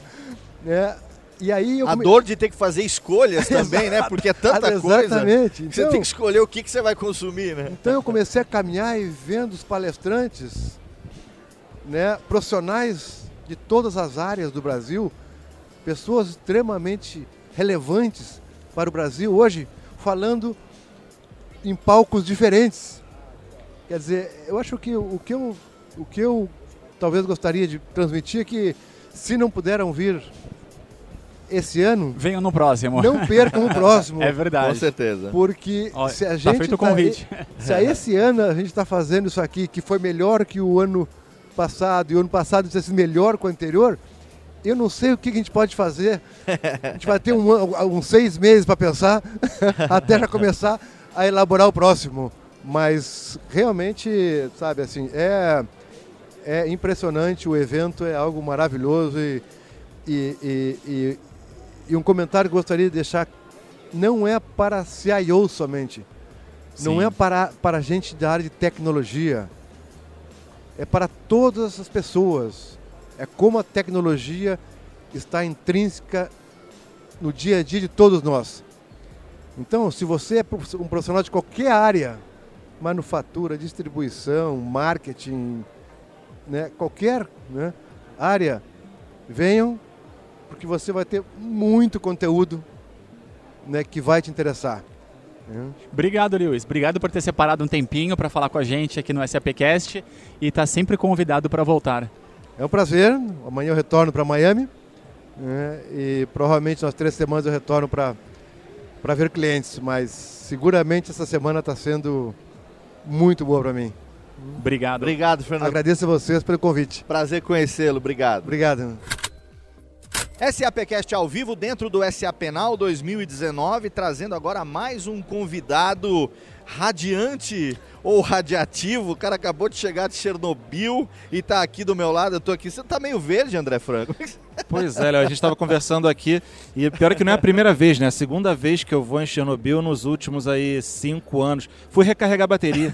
Eu perguntei assim, quando é que você foi a primeira vez? Foi nos anos 80? Falou, não, tivesse sido nos anos 80, eu não tinha voltado. Tava tranquilo, né? Não tinha nem explodido ainda a usina, tava bem, podia visitar de- tranquilamente. Ou não teria voltado, Ou não dependendo teria voltado, também, né? exatamente. Franco, Fran, você, cara, muito legal a gente bater esse papo. A gente conversou ontem com o Zeca também, que é um cara que adora viajar, não só profissionalmente, tanto no pessoal como no profissional. Ô, louco, meu. Adora viajar. E você tá aí às vésperas de estrear mais uma temporada do programa lá na Globo News, exatamente foi o motivo que você teve lá é, em Chernobyl, né? Então voltou para lá o quê? Quatro, cinco anos depois? Exatamente. É, cinco anos depois da minha primeira vez em Chernobyl e na Ucrânia, a gente voltou para filmar essa nova temporada do Que Mundo é Esse, que estreia agora no dia 8 de outubro. Já tem que temporada? É a nona temporada. Nona já? Nona temporada. Nossa. Já fizemos aí. Viajou, hein, bonitão? Estados Unidos na campanha eleitoral, crise de refugiados pela Europa, linha de frente do Estado Islâmico, Coreia do Norte, Irã, Arábia Saudita, que foi a nossa última parada. Muita gente acreditou que a gente não fosse entrar lá, mas conseguimos entrar e registrar. E essa agora, Ucrânia. E aí, Ucrânia, você não tem como falar de Ucrânia Sem e passar. deixar de fora Chernobyl, que voltou agora ao foco das atenções, no olho do furacão do mundo todo. Todo mundo tem essa curiosidade de saber como está Chernobyl ainda hoje. Você não tem para ir para Nova, ir Nova York sem passar na Times Square? Como é que eu vou para a Ucrânia e não vou Pois passar é. em Chernobyl? né? Cara, No passa- nosso caso é tipo isso, né? Viu, é, eu queria perguntar para você o seguinte: a gente fala muito de viagem de turismo, né? Então, pessoal que vai, obviamente, eu também gosto de viajar, a oportunidade não é tanta, mas quando a gente tem, a gente gosta de ir e descansar e tal. E você é um turista, mas também trabalha com isso e também é, essas séries todas, a gente, pelo que você acabou de falar agora, o ouvinte que eventualmente não conheça, a gente vai deixar links lá para ele poder conhecer melhor o que você já faz. É, são reportagens, quer dizer, são viagens também que têm um cunho investigativo de reportagem, não investigativo, mas de cobertura Também. jornalística, né? Claro. É, qual a diferença para você, é, desse, além, é claro, da- do fator profissional, é, de quando se viaja a turismo e de quando você viaja para um lugar que tem uma história ah, ou política ou econômica, alguma coisa assim que merece ser contada? Léo, eu sempre falo que viagem é a maior aula que a gente tem de vida, de cultura, de diferenças, de religião, gastronomia, do que for. Viajar, você, seja turismo, seja viagem a trabalho, seja para destinos mais inusitados, inóspitos ou para destinos bem turísticos, como Nova York, que a gente estava comentando aqui, é sempre uma aula, é sempre uma oportunidade de aprender. Agora, uma coisa que eu acho muito legal e que às vezes passa despercebido para quem conversa comigo e pensa nos programas que a gente faz e que são lá destinos, como você falou, em conflito, saindo de um conflito de guerra, Uma saindo de campanha um desastre natural, campanha política, mas sempre tem o lado turístico, sempre tem uma, uma atração histórica para você conhecer, seja na Ucrânia e Chernobyl agora, que a gente está falando, a gente estava lá no dia que o presidente, o atual presidente, decretou que está se tornando oficialmente um ponto turístico da Ucrânia. Sim. É, de turismo agora, segmento de turismo de tragédia, as pessoas também têm oportunidade, que às vezes pensa turismo ah, é diversão, vou, vou rir, vou... e não, ali você vai aprender um A episódio histórico trágico, que você vai aprender até lições para que ele não se Sim. repita. Com Então, todo lugar, seja na África mais profunda, na, na Ásia, os lugares que você às vezes não desconfia, tem sempre um lugar bacana, uma paisagem bonita, algo interessante de conhecer. A gente estava até brincando no Instagram dia desses, porque o Porchat também foi agora pra, pra, pra, pra Chernobyl, né? E ele tava fazendo com, com- Como é que chama? Contador, contador Geiger? Contador Geiger, Ele tava com o exatamente. contador Geiger, daquele amarelinho é, na Clássico, mão, é ele clássico. mesmo. E aí ele tava indo no ônibus ligado e à medida que o ônibus ia se aproximando, o número da radiação ia aumentando, né? E aí o pessoal falando, cara, você vai morrer aí, o que que tá acontecendo e tal. Aí num dos comentários estava escrito assim, pô, até você tá indo pra Chernobyl, o que que é? é, é Tia Augusta, Estela Barros, fiz o, é um pacote agora, tá todo mundo querendo fazer, é, porque realmente tem esse fator histórico, claro que recentemente teve a série, né, que também deu uma visibilidade maior para isso. A gente que, enfim, já passou dos 40, a gente lembra da história, a gente viveu, né, das as notícias à medida que acontecia, a gente lembra do anúncio no Jornal Nacional do que tinha acontecido e do quanto aquilo foi escondido durante muito tempo para não se revelar. E esse é um dos motivos pelos quais a tragédia foi tão grande, né? Porque é, o abafamento da notícia fez com que e- e- eventuais ah, o socorro pudesse ser demorasse a acontecer, Sim, sim. né? Então, a, a gente acompanha. Agora, hoje em dia, é, essa coisa do turismo histórico é muito interessante também, né? Exato, isso é uma das pautas que vai estar no nosso programa. Excelente. A gente viajou para Chernobyl e eu, principalmente, que tive a oportunidade de estar lá cinco anos atrás. Cinco anos atrás, era estava eu e o grupo dos meus amigos que fazem o programa comigo e era só a gente. Uhum. Era uma cidade literalmente fantasma, parecia um apocalipse zumbi. Era tipo uma aventura, né? Uma Era aventura, uma coisa um de silêncio total e a gente não sabia onde Coração ir, na pra boca, onde né? entrar, coração. Hoje a gente chegou na entrada, primeiro de tudo, ônibus e ônibus, como esse do Porchat, desembarcando turista, e todo um contador Geiger e foto tirando selfie. Chapeuzinho do Mickey, aquela pulseirinha no braço. Roupinha de radiação, no Mickey não tinha, mas roupinha de radiação e tal. Loja de souvenir, tocando musiquinha na entrada. E uma organização já Sério um pouco mesmo? mais oficial, sério mesmo. E, e aí a gente até discute isso no episódio, falando desse limiar entre você aprender a lição histórica de uma tragédia, é. visitando respeitosamente, seja é, campo de concentração, que você pode visitar na Europa, seja é, Coliseu de Roma, Sim. onde milhares e milhares de pessoas morreram, onde quer que seja, mas você tendo aquele respeito histórico e aprendendo é super válido. Mas também ter esse respeito para não abusar, fazer graça, tirar Claro. fotinho engraçada e, e desrespeitar a memória daquele lugar. É um debate interessante. É, ir pra, ir pra é, a floresta onde as pessoas vão se suicidar no Japão e Pois tirar é, tem foto, isso, né? né? Exatamente. Tem que ter... Bom senso é uma coisa que não Bom se vende, senso. não se vende na lojinha na entrada do lugar, você tem que Bom levar de senso. casa, né? Ia salvar muitas questões pelo mundo, o, o pequeno e famoso bom senso. Você tem que levar de casa, infelizmente, não dá pra comprar o bom Exatamente. senso. André, eu queria perguntar pra você a mesma coisa que eu perguntei ontem pro, pro Zeca, é, com relação à experiência de viagem. Você é, é, gosta- deve gostar de viajar desde jovem. Sim, nas né? férias eu viajo também. Pergunta, o que, que você faz nas férias? Viaja tanto? Viajo.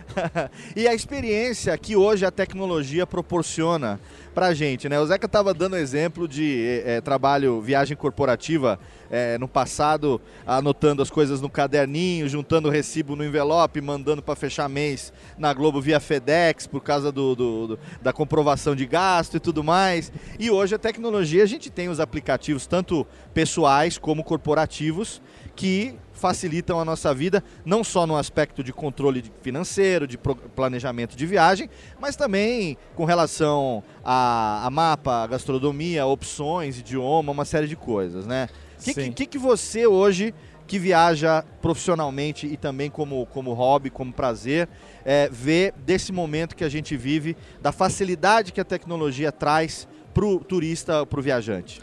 Léo, eu viajo antes do Que Mundo é Esse, estrear na Globo News nove temporadas atrás, cerca de cinco, seis anos atrás. Eu já fazia o Não Conta Lá em Casa, no Multishow, que também era um programa de viagens, que começou lá em 2009. Sim. Então são mais de 10 anos, são 10 anos aí na estrada. Então eu peguei aquele período que o celular com internet na mão, internet móvel, 4G, em alguns lugares até 5G que a gente já acessa na rua e, e consegue pesquisar o que quiser, ter acesso Sim. a qualquer tipo de aplicativo, não era uma realidade. Eu me lembro da época que a gente na Etiópia revezava a hora da, da- no- no- na, na salinha que tinha um computador conectado lá Sim. devagar pra caramba, e aí cada um tinha 15 minutos no dia para dar uma checada nos e-mails e era isso. Hoje, viajando por aí, na minha mão, no meu telefone celular, eu tenho todo tipo de aplicativos, eu uso todos eles a todo momento. Sim. Eu tenho desde aplicativo, claro, mapa, mostrando os lugares todos que a gente tem. A gente tem os aplicativos de controle financeiro, o que, que a gente está gastando para produção, isso facilita demais. Com certeza. A gente tem apps que fazem todo o nosso roteiro com as pautas, casando com as pessoas que a gente vai entrevistar. Então, no dia tal, você fala com a pessoa tal, nesse lugar. Aí tem o contato da pessoa, tem como você chegar lá, a melhor maneira, tudo integrado. E tem também, agora a gente tem, tem um, um- vegano, formando parte da equipe, Ah. tem até o app de comida vegana, onde achar o melhor é, restaurante vegano. Então, é, a tecnologia, hoje, mais do que isso, a tecnologia dentro do bolso, o mundo e o acesso a, a essas facilidades no seu bolso, para o viajante é sensacional. É, é uma mão na roda que a gente ganha, sem brincadeira, a gente ganha dias de produção. Com Se certeza, for eu comparar o que a gente fazia antes, cancelou uma entrevista no meio do dia, e aí, como é que fazia?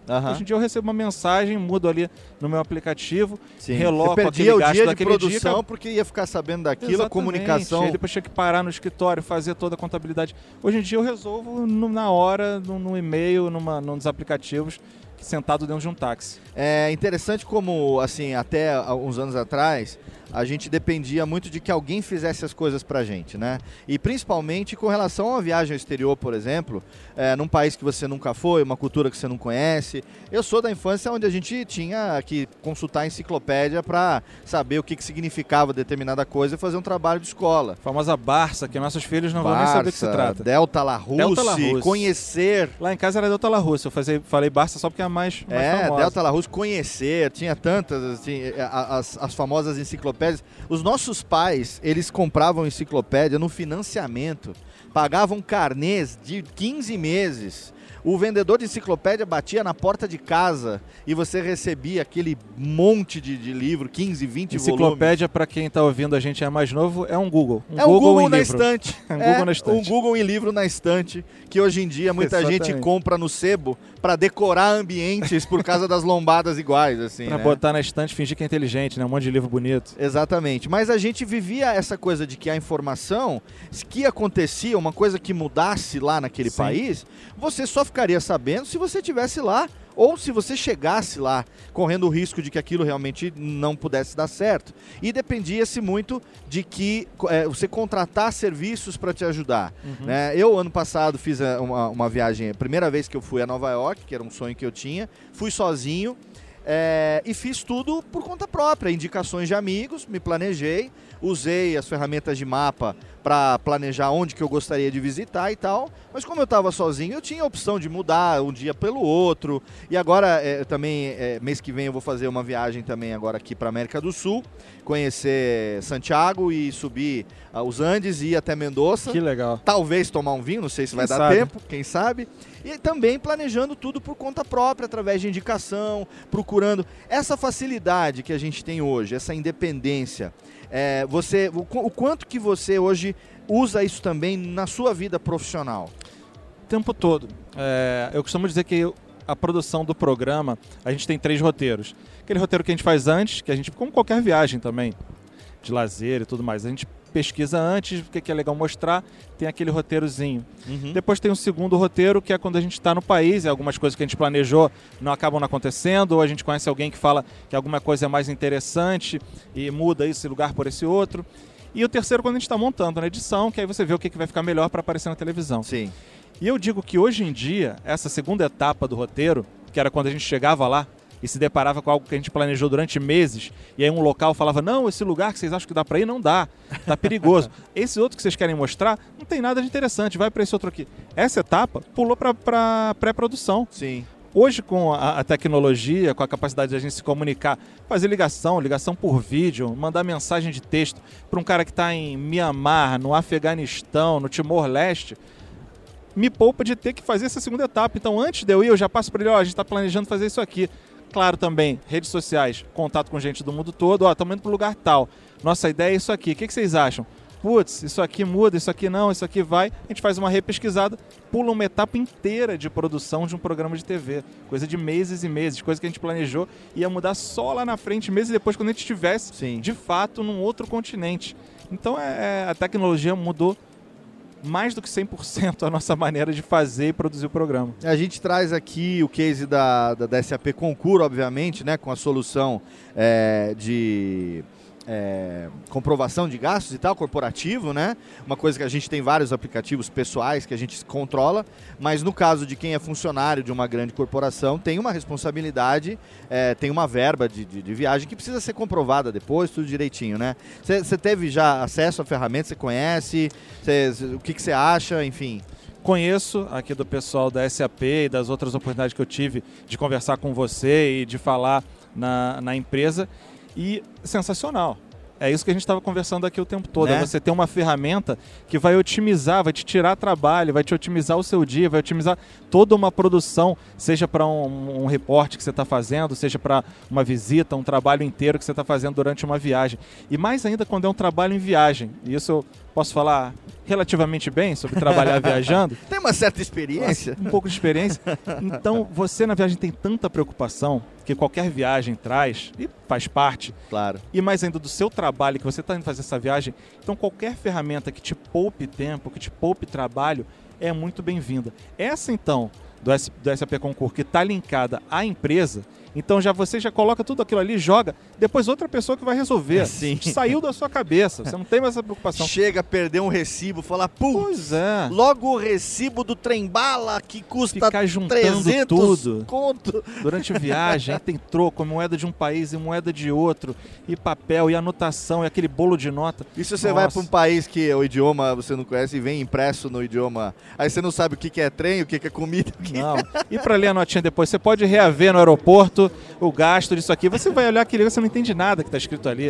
Já era. Cara, isso aí é. é para quem trabalha em empresa e tem essa esse passo a mais, além de organizar todas as suas finanças, joga para outra pessoa resolver tudo mastigadinho, Com organizadinho. certeza. Nossa, isso é um paraíso. Maravilha. Fran, um prazer falar com você. Primeira vez pessoalmente, né? A gente já conversou remotamente na sua participação lá no, no- aqui no SAPcast, quando a gente já gravou esse ano. É um prazer conhecer você. Eu passei a te seguir no Instagram depois da nossa, do nosso papo. E é daí que eu acompanho eu também como, como turista amador.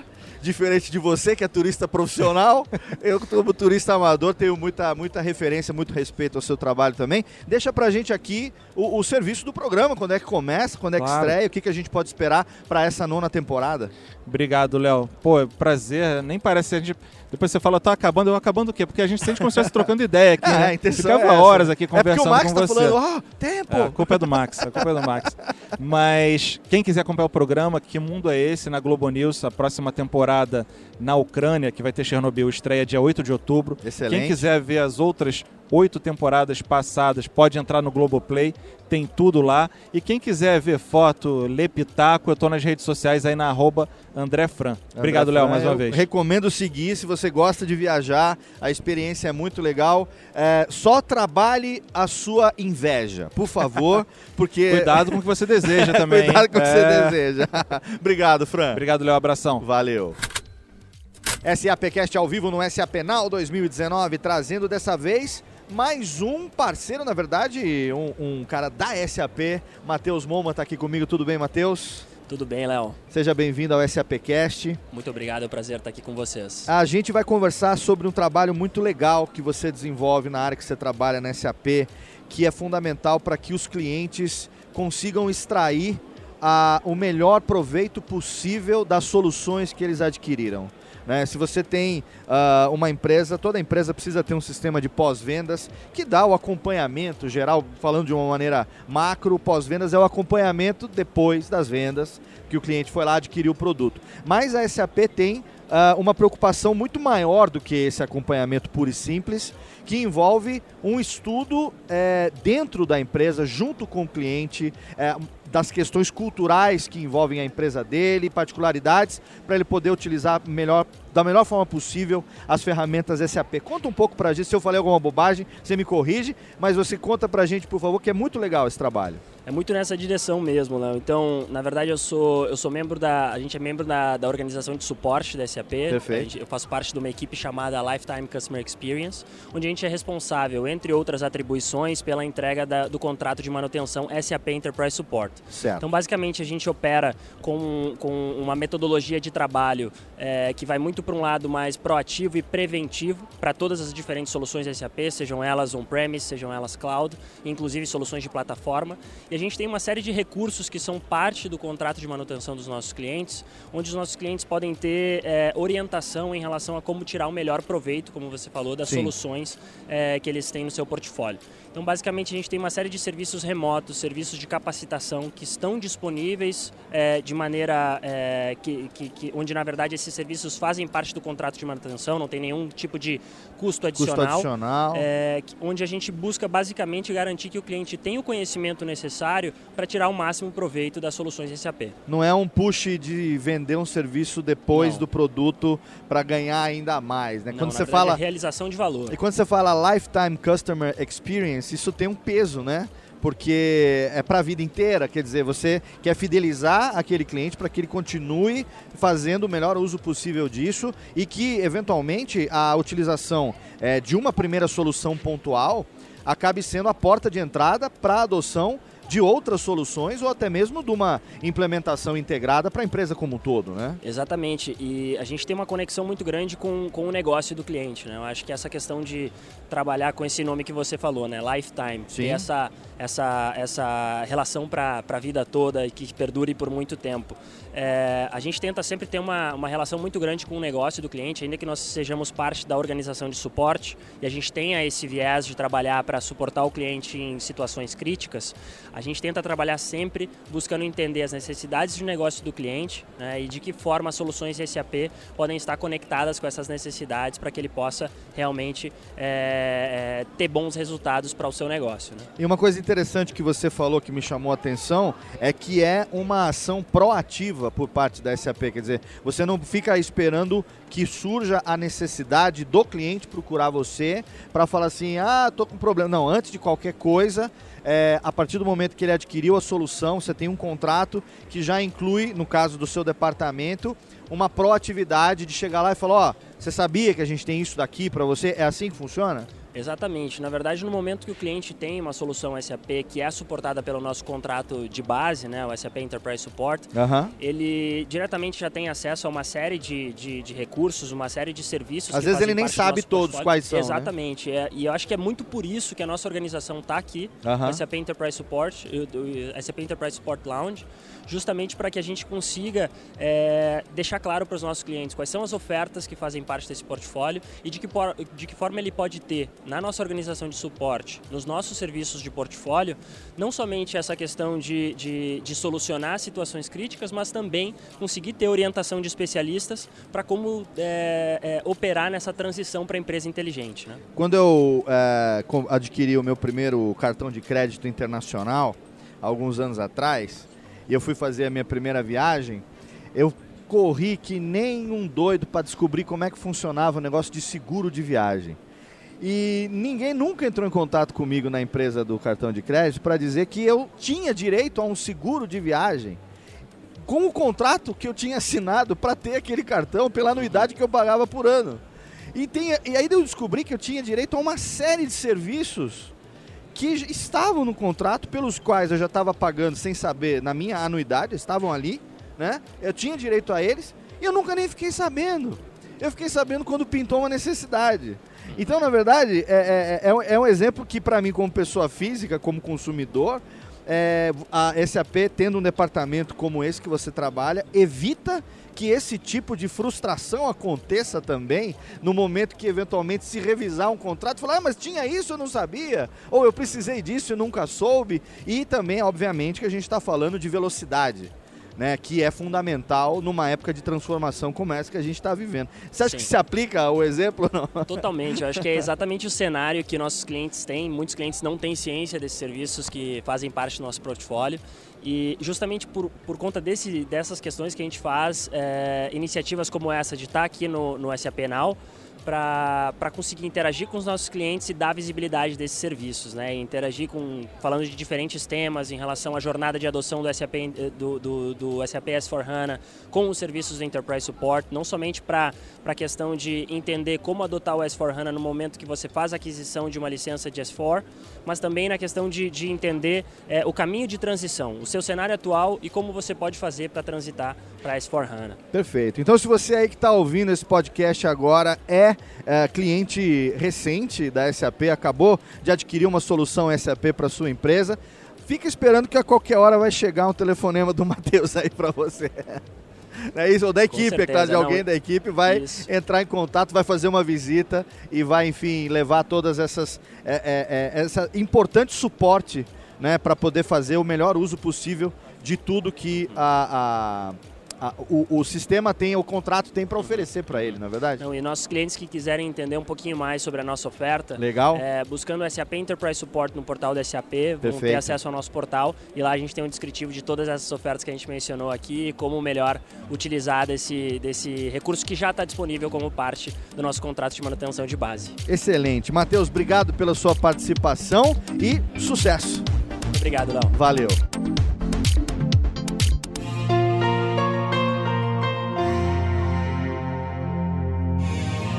SAPcast ao vivo no SAP Now 2019 e eu tenho aqui ao meu lado a presença de alguém que está começando agora a sua carreira, alguém que pensa em começar a viajar, ele não sabe como é que faz, essa questão de passaporte, de alfândega, de Complicado. classe, classe econômica executiva, o que que faz, onde é que eu vou, Zeca Camargo, prazer. Tudo bom, Léo? Bem-vi- Bem-vindo, bo- bom estar aqui com vocês. Me sinto Bem-vindo Me aqui. sinto bem-vindo, Sua, exatamente. sua primeira vez aqui no SA Penal. Impressionadíssimo com o Você tamanho desse tamanho evento. Disso? Nossa, eu, eu É já tinha me avisado. já, é o meu já quarto. tinha me avisado. Olha, é grande, você vai falar pra um monte de gente. Me super, superou muitíssimo as expectativas de uma maneira positiva. É o meu quarto já. Quando eu vim aqui em 2016, eu fiquei com aquela cara de Dirceu Borboleta. Ó, ah, ó, Você é coronel. veterano já. é Referência, veterano. referência dos velhos, essa do Dirceu Borboleta. Zeca, a gente sabe, quem conhece você sabe é, que você, não só profissionalmente, como pessoalmente também, gosta muito de viajar. Sim. A gente acompanhou tanto tempo você lá no Fantástico fazendo Sim, sim, a série de viagens e tudo mais. É, vamos, vamos botar umas curiosidades aqui pro ouvinte do SAPcast. Bora, ainda mais Cê- de viagem. Você tem a contabilidade de quantos países você já Olha, foi? Esse é o número que eu mais contabilizo. 113 países. Eu vou ver. Agora eu tô saindo de férias e eu vou para o centésimo décimo quarto país. Ou como eu gosto de falar, por 114, mo. Exato. Quantos países tem no mundo, será, Cara, tem hein? cem, ó, Eu não cento menor não- ideia. é quase 200, 196, 8. E você vai pro 114 Ah, mo, quero, país. Qual vai imagina. ser esse agora? Esse agora eu vou pra Malásia, é um cantinho da Malásia que eu não conhecia ali, vou pra é um outro Bornéu. É, exatamente. É um Bornéu, território, exatamente, ali. E eu vou pra Brunei. Tô vendo se eu vou pra Brunei. ali. Tudo, viagem é logística, né? Então, você planeja, não sei o que, chega lá não dá muito certo. Mas eu quero. é, Eu sempre gosto de voltar para os lugares que eu conheço bem. Sim. Eu vou, pra chegar lá, eu vou passar por Bangkok, que é um lugar que eu adoro. Vou passar por Ubud, em Bali, que eu adoro. Pra chegar nesse lugar ali que eu ainda não conheço. Acrescentar sempre uma viagem, pelo menos, a cada viagem que eu faço. Eu lembrei agora que lá nos anos 80 tinha uma propaganda que era o Camel Truth Borneo 85. Nossa Você senhora. Imagino que. Lembro? Imagino que era Bornéu nessa época. Eu tô indo agora e já é bastante. O ouvinte vai ter que jogar no Google pra saber o que, que é o Camel Truth Borneo 85 pra ele entender a referência. Se, tem- se você, tem menos de 40 anos, você não, não, vai saber não, de não. jeito Isso é porque nenhum. é quarentão, pô. Isso é só nós os que nascemos nos anos 70 Mas eu, te- eu sempre tive curiosidade. Não fui no Camel Truth e eu sempre tive curiosidade de lá. Aliás, eu tenho curiosidade pelo mundo todo, né? Acho que quem é viajante sempre tem um destino na cabeça. Quero viajar para esse lugar, quero ir para esse lugar. É, é, você nunca está sossegado na sua casa. Você quer sempre para um destino diferente. Você começou a viajar ah, ah, profissionalmente ou antes você já Não, gostava de viajar, moleque, moleque? Eu, eu, eu brinquei até, Mochilão, gente- fez mochilão? Muito, muito mochilão, mas antes até, eu tava brincando nessa conversa que a gente teve aqui, eu falei lá com o pessoal da SAP Concurso, e, e- e tinha muito, ah, eu tive, quase que foi uma educação. Uhum. Eu brinco que meu pai, minha mãe, eles empurravam a gente para fora de casa. Sim. Qualquer coisa que você, você ia bem na escola, você ganhava uma viagem. Pô, você é legal, é- é é- legal, hein? foi um ano legal, se comportou, vamos viajar junto. Não Então- necessariamente um intercâmbio, mas uma viagem uma conhecer, turista Com a família. As primeiras viagens que eu fiz eram eu, meu pai, minha mãe e meus, meus dois irmãos. Legal. A gente, toda a América Latina eu conheci assim primeiro. Aí a primeira viagem para os Estados Unidos foi para Disney. Entendeu? Assim, e a gente é, a gente tem idades muito próximas assim. Então três crianças na Disney, a gente pirou. Então, e aí quando eu fui para a faculdade, aí ganhei sim o meu mochileiro. Meu, meu pai me deu a passagem, falou: "Se vira aí com a tua grana". E eu fui de mochilão. E na verdade, quando, quando eu comecei a trabalhar com isso, era uma continuidade disso que, como eu te expliquei agora, era, um- era uma, uma tradição da família. Apostar na viagem como uma forma de educação. É, 114 países. Hum. É, você tem que idade hoje? Tem 56 anos. 56 anos. Você começou a viajar o quê? Com 7, 8 anos de idade? Olha, mais ou menos. Eu acho que essa viagem, a primeira viagem que a gente fez foi para Buenos Aires. Na época, um lugar misterioso. Né? Aham, Buenos sim. Aires. Estamos falando de 1972 ou 3. Então eu devia ter 9 ou 10 anos por aí. E, e, e, claro, a gente não tinha nem grana para viajar tanto. Claro, obviamente. Ah, mesmo nos anos 80, quando era universitário, a gente viajava naqueles esquemas super mochilão, mas muito pão duro. A gente eh, sobrevivia um dia todo, era moleque, né? Com uma pizza por dia, uma fatia de pizza por dia. Mas você estava tão excitado com a viagem, você não estava nem aí. Mas é claro que eu comecei a viajar muito quando eu fui então trabalhar na TV Globo. Claro. Sobretudo no Fantástico, que é uma Sim. janela absurda ali de de matérias desse tipo, de reportagem, de. Acho que você e Glória Maria são os campeões de a gente, viagem. a gente tem uma competição dis- muito, É muito saudável. Sério mesmo? Conta Muito essa saudável. história. Mas, é- mas é até difícil competir com ela, porque ela. Eu, eu imagino. Ela, ela, ela seguiu viajando. Eu deixei o Fantástico em a minha 2000 memória de e- viagem do Fantástico é você e Glória Maria. Mas é total. Então, total, sempre total. foi. Eu, quando entrei no Fantástico, falei assim: eu quero ser igual a Glória Maria. Era o target profissional. Era o target, mas ela já, me ultrapassou. Eu, eu concedo essa, esse título à Glória, que aliás é uma excelente profissional e uma excelente viajante. É, é, viajei uma vez com ela só e, e posso dizer também uma pessoa ótima de viajar. Ô, ô Zeca, é, a gente está falando aqui, você está aqui participando do SAP Now como convidado da SAP Concur. Uhum. SAP Concur que tem é, é, essas soluções corporativas para quem viaja, para ter controle de despesa dos colaboradores e, e, enfim, uma série de benefícios, né? É, você, nos últimos, sei lá, 10, 15 anos como viajante, é, o, que, o que, que você vê que mudou na sua experiência, é, que a tecnologia te ajudou? É, óbvio, a gente tem hoje coisas que a gente não tinha muito tempo atrás, tipo, sei lá, GPS, internet no Sim, celular sim, e tal. sim, assim. sim. Mas o que, que disso que mais mudou na tua experiência como viajante roots, sendo que hoje a gente tem essas benesses aí da tecnologia? Mudou tudo, simplesmente tudo. Eu falei brincando ali, nesse papo que a gente teve, ah, uma das viagens mais importantes que eu fiz pelo Fantástico foi é, a, a primeira volta ao mundo, a fantástica volta ao mundo, Sim. 2000 ca- 2004. Uma viagem onde o público escolhia o destino, uma insanidade ali. E eram, Produção monstra Não, que monstro, e era sabe. comigo a produção. Eu viajei por uma questão de orçamento. Ah, inicialmente a gente tinha um produtor, aí ele acabou sendo cortado por uma questão de orçamento. Então eu era o meu próprio produtor. Péssimo, eu sou um péssimo produtor, mas era a responsabilidade, eu tinha que fazer Claro. A, a temida prestação de contas ali. E era um trabalho insano, insano. Eu lembro até hoje do caderno que eu tinha, onde eu tinha que escrever coluna por po- coluna, o que, que eu gastei, que dia que foi, o nome da cidade, a moeda que eu, que eu tava usando, porque Sim. eu fui para o Sri Lanka, eu fui para para Jacarta. Aqueles caderninhos com elastiquinho. Era pra isso, né? era isso, era isso. E com muita minúcia, porque às vezes faltava. um Parecia aquela recibo. agenda do pai do Indiana Jones lá, dos caçadores da Arca Perdida. Você vai desenhando as coisas, Exatamente. fazendo. E você guarda como relíquia até hoje os Eu, caderninhos? eu- não? eu até tentei trazer aqui, em algum lugar da bagunça da minha casa, esse, esse, esse caderninho tá lá. Ma- imagina se eu tivesse um SAP, um SAP Concur aqui. Que, que facilidade. Eu, hoje em dia, as minhas viagens são mais particulares, então dificilmente eu uso. E eu, no, né, no trabalho, eu, eu sigo viajando bastante no Brasil. Sim. Bastante no Brasil. Mas eh, teria sido outra experiência, Com totalmente certeza. diferente. Em tempo, em precisão, justamente, e em despreocupação. Porque, olha, se tem E uma coisa tradução, chata- né? A questão da língua. você tem uma Nossa, nem difi- se fala. Tem uma dificuldade. É, eu, sou, eu sou meio cara de pau. Eu brinco que se você falar as cinco básicas, que é olá, por favor, obrigado, com licença, e até logo. Eu achei que você fosse falar francês, inglês, Não. italiano, japonês. Não, eu As falo- cinco línguas não. básicas. Mas Não. essa parte eu falo bem. Eu falo, eu falo um bom castelhano, um bom espanhol, um bom francês, um excelente inglês e um português impecável. Já falo quatro, quatro línguas que dá muito trabalho. Mas eu, cê- cê- quando você viaja, tenta, é até uma gentileza você falar essas cinco. E hoje em dia, com No um tradutor, um tá aplicativo indo, desse sim. tradutor, você vai lá, como é que eu falo Só preguiça justifica básicas. não saber hoje em e dia. são que- cinco palavrinhas. É. É, né? é Quais sempre são? simpático. Vamos lá. É, é- é- é olá, por favor. Sim. Com licença. Obrigado, Obrigado. e até logo. até é logo, perfeito. até ó, tailandês, língua que eu não falo, mas você chega em algum lugar, você, É. obrigado, copa um cap, então, entende? É, é, e acabou meu tailandês, não pede pra falar mais, mas é isso, entende? Já é uma simpatia. E com um aplicativo, então, hoje, mil vezes. Então, essas coisas todas que você está falando, que facilitam a vida do viajante e vão facilitar cada vez mais, Com certeza. deixa essa experiência de turismo muito mais agradável.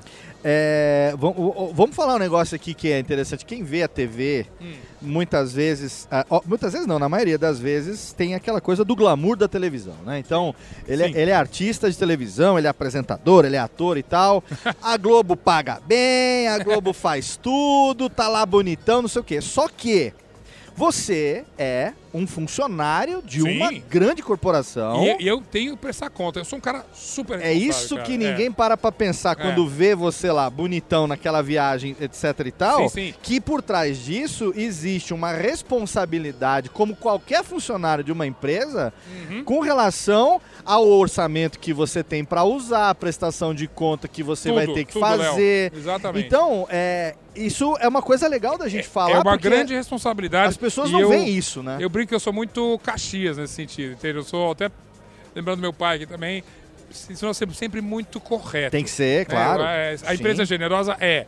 Você tem que devolver essa generosidade Claro. com honestidade. Com então, certeza. era a minha modéstia à parte, essa, essa prestação de conta foi- era impecável. Impecável. Ela era complicada. Tava na tinha- caderneta também? Tava na caderneta, tudo ali. Tudo na Tudo. caderneta. Ela era minuciosa ali, mas eu tinha uma obrigação, como funcionário, justamente, de ser corretíssimo ali. Claro. E eu brinco até que eu voltei de uma viagem dessa, quatro meses e meio, dezo- eh, 18 países exatamente, várias cidades, traslados e tudo e tal. Com dinheiro no bolso. Ainda devolvi dinheiro pra TV Globo? Olha aí, tá Olha vendo? só, vê se pode. Graças a uma prestação de conta é, eficiente, que até eles brincam, nossa, é tão impecável, vamos usar de modelo aqui. Durante muito tempo, o padrão ali foi esse que eu usei Sim. na prestação de Pega a conta dessa notinha, volta ao pega o mundo ali. recibinho, Nossa, junta, era, era, era a um envelope. Nossa, agora você me lembrou, Léo. Era um envelope por cidade. e às, às vezes, olha só, agora eu lembrei disso.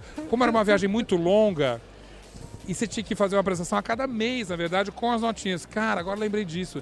Eu tinha que mandar o recibo por FedEx. Você chegava a ficar meses sem voltar meses? pro Brasil? Não, né, eu não voltei. Foram quatro meses e meio, foram 18 semanas.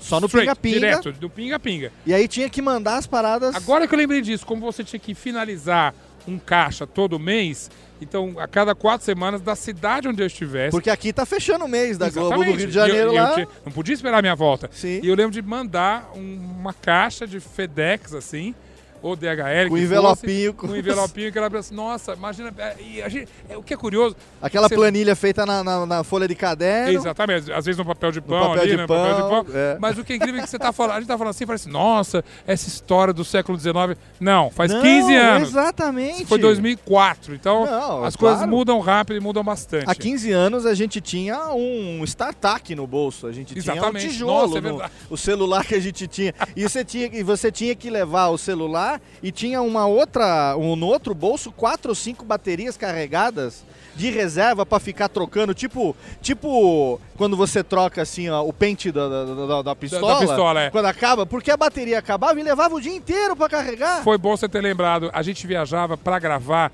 com um equipamento pesadíssimo, a câmera pesada. A bateria da câmera era um chumbo. Câmera de televisão antes da TV digital, que era aquela É- coisa era- analógica, analógica, gigantesca, né? Era enorme. Eu, eu- eu me lembro que a gente carregava mais ou menos, fora a nossa mala pessoal, que então a gente não tinha nem direito de levar muita coisa, eram 80 quilos. Pra cima e pra baixo. De equipamento. É iluminação, áudio, eh, a, a- a bateria justamente. Então era um inferno. Hoje em dia você viaja com uma GoProzinha, você Sim. faz aquilo, num- como a gente chama de broadcast quality. Com o seu smartphone hoje em dia você tem uma qualidade uma muitas qualidade vezes absurda. superior ao que a gente tinha na- na- na- nos anos 80 Sem inteiro na televisão. Então, bons, bem-vindos esses tempos onde a- tudo está mais fácil com relação à viagem. E você eh, já teve oportunidade de conhecer a SAP Concur? Eh, O que, que você acha? o que, que você achou? Você falou para mim que conhece, tem, tem pessoas que utilizam eh, do, do seu Sim. ciclo de, de amizades no dia a Total, dia. minha- eu- quando eu disse que eu vim aqui nesse evento a semana passada, minha cunhada, que é uma CEO de uma super indústria farmacêutica, que não é baseada no Brasil, então ela viaja demais, é uma é empresa da Ásia, então ela. ah, eu- ligo meu irmão, ah, cadê, cadê minha cunhada? Ah, ela tá. Foi pra Singapura. E agora? Ah, Tóquio. Tá em Bornéu, tá em E agora? Bornéu. Tá em Bornéu, isso aqui e tal. E quando eu falei com isso, imediatamente ela falou assim, imagina, isso aí salvou minha vida. E ela me mostrou como é que é, e eu falei, nossa, eu, eu fiquei olhando igual uma criança, assim, ai, puxa, eu não vivi esse tempo, que pena que eu não viajei. Mas é, é- é impressionantemente Se tivesse fácil. nascido agora, começado agora, ia Nossa, ser tudo é, diferente. é tudo mais fácil. Mas eu fiquei muito impressionado como é fácil e, sobretudo, como é confiável. Aham. É, a, a- a antiga prestação de conta, além do que, você tinha muitas vezes, um, como a gente brincou aqui, um, um recibo num pedaço de pa- papel de pão. Você fala, será que isso é recibo? Será que isso vale? Agora, justamente com essa Sim. concurso, você faz uma coisa o sistema do lugar onde você comprou, teve aquele gasto, já joga direto no, no, no, no- concurso. Ou seja, é tudo tão mais fiel, tudo tão mais seguro e tão mais fácil que eu realmente só posso ver. Vou inventar uma outra viagem só para poder usar o SAP Concurso. Zeca, é, queria que você desse uma- alguma dica interessante aqui pro ouvinte do SAPcast, é, pessoas que é, têm... Eu gosto muito de viajar também, inclusive estou com a viagem marcada Muito para muito bem, é próximo. meus. Vamos ali, vamos, vamos conhecer o Chile, vou, vou para Santiago, Maravilha. vou subir a Caracoles de ônibus e vou para Mendoza. passar Nossa, uma grande Semaninha viagem. de Nababo. Nossa, você vai comer bem em todos os lugares. Sobretudo Santiago, que é uma cidade que muitas vezes. No Chile, as pessoas falam, ah, eu vou para Santiago, durmo uma noite, aí depois eu vou, ou vai para Atacama, ou vai para Patagônia, mas elas vão aproveitar Santiago. Santiago é uma É, cidade que a gente uma- vai ficar quatro noites, quatro dias em, em Santiago, sendo que um a gente vai conhecer Lavinha del Mar e Guilherme, Valparaíso essencial. e voltar. Vai, não, você vai se Eu divertir gosto, eu lá, gosto muito bacana. também. E Mendonça nem se fala, né? Você deve gostar de vinho. Ah, então acho que você tá indo pro endereço certo, Estamos Léo. ali fazendo sacrifício, Ah, vai, vai ser ser um sacrifício. uma viagem duríssima. Mas você, com toda essa experiência, às vésperas de ir para o seu 114 país, que dica que você dá para o viajante, o viajante que está começando agora? Que, Cara. se você tiver, olha, vou, vou- vou elaborar a pergunta. Diga. Se você estivesse começando agora com tudo que a gente tem, Hum. Tendo em vista toda a experiência que você já teve, os perrengues que você já passou, Uhum. Sim, sim. o que, que você diria hoje de dica para o viajante começar e ter uma experiência tranquila, principalmente com relação a essa a, a questão da organização, segurança Uhum. da viagem e tal? Eu diria que é uma, é uma dica, na verdade, que vale para quem está começando a viajar, para quem é viajante veterano.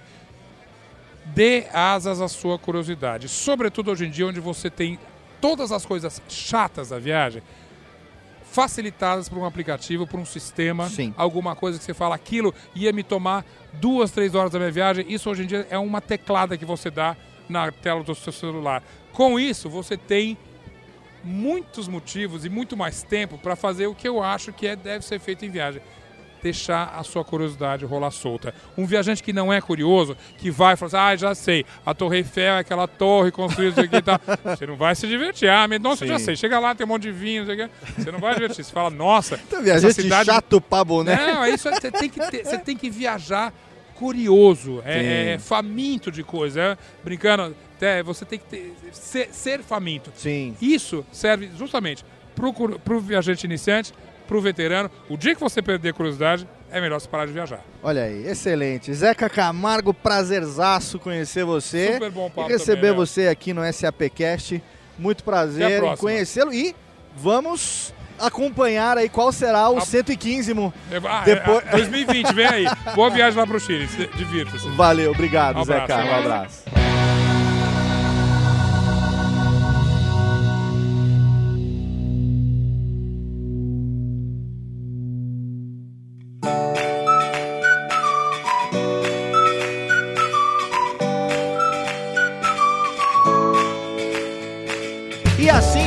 Termina, fechando com chave de ouro a participação do SAPcast no SAPenal 2019. Olha quanto conteúdo a gente trouxe pra você. Foram três programas especiais, foram quase seis horas de conteúdo pra você aqui no SAPcast com a cobertura completa. Todos esses convidados passando lá pelo nosso SAP Corner. E é claro que você sabe, ano que vem, no SAPenal 2020, a gente vai estar de novo lá fazendo a cobertura e trazendo muito conteúdo importante para você, não só relacionado aos parceiros e clientes da SAP, como também aos nossos convidados especiais. Antes de encerrar esse terceiro programa com a nossa participação lá no evento, eu quero convidar você a acompanhar a SAP nas redes sociais, a fanpage da SAP Brasil lá no Facebook, você pode curtir, também pode seguir o arroba SAP Brasil no Twitter e também seguir o arroba SAP Brasil no Instagram. Se quiser mandar um e-mail direto pra gente aqui com a sugestão de tema e de convidado para os próximos programas, é só mandar para sapcast@sap.com e é claro, além de ouvir o SAPcast no agregador da sua preferência, você encontra a gente também lá no Spotify e também no site da SAP, sap.com.br. Daqui a duas semanas a gente está de volta porque tem muito mais SAPcast ainda até o final do ano. Tem também os HR Connections, ainda tem mais três edições do HR Connection esperando você. Então você sabe, a gente espera você aqui numa próxima edição do SAPcast, contando como sempre com o seu download, com a sua audiência. Um abraço e até lá.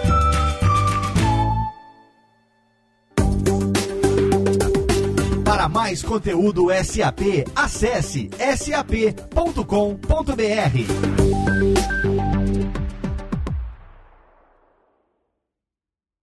Este podcast foi produzido por Radiofobia, podcast e multimídia.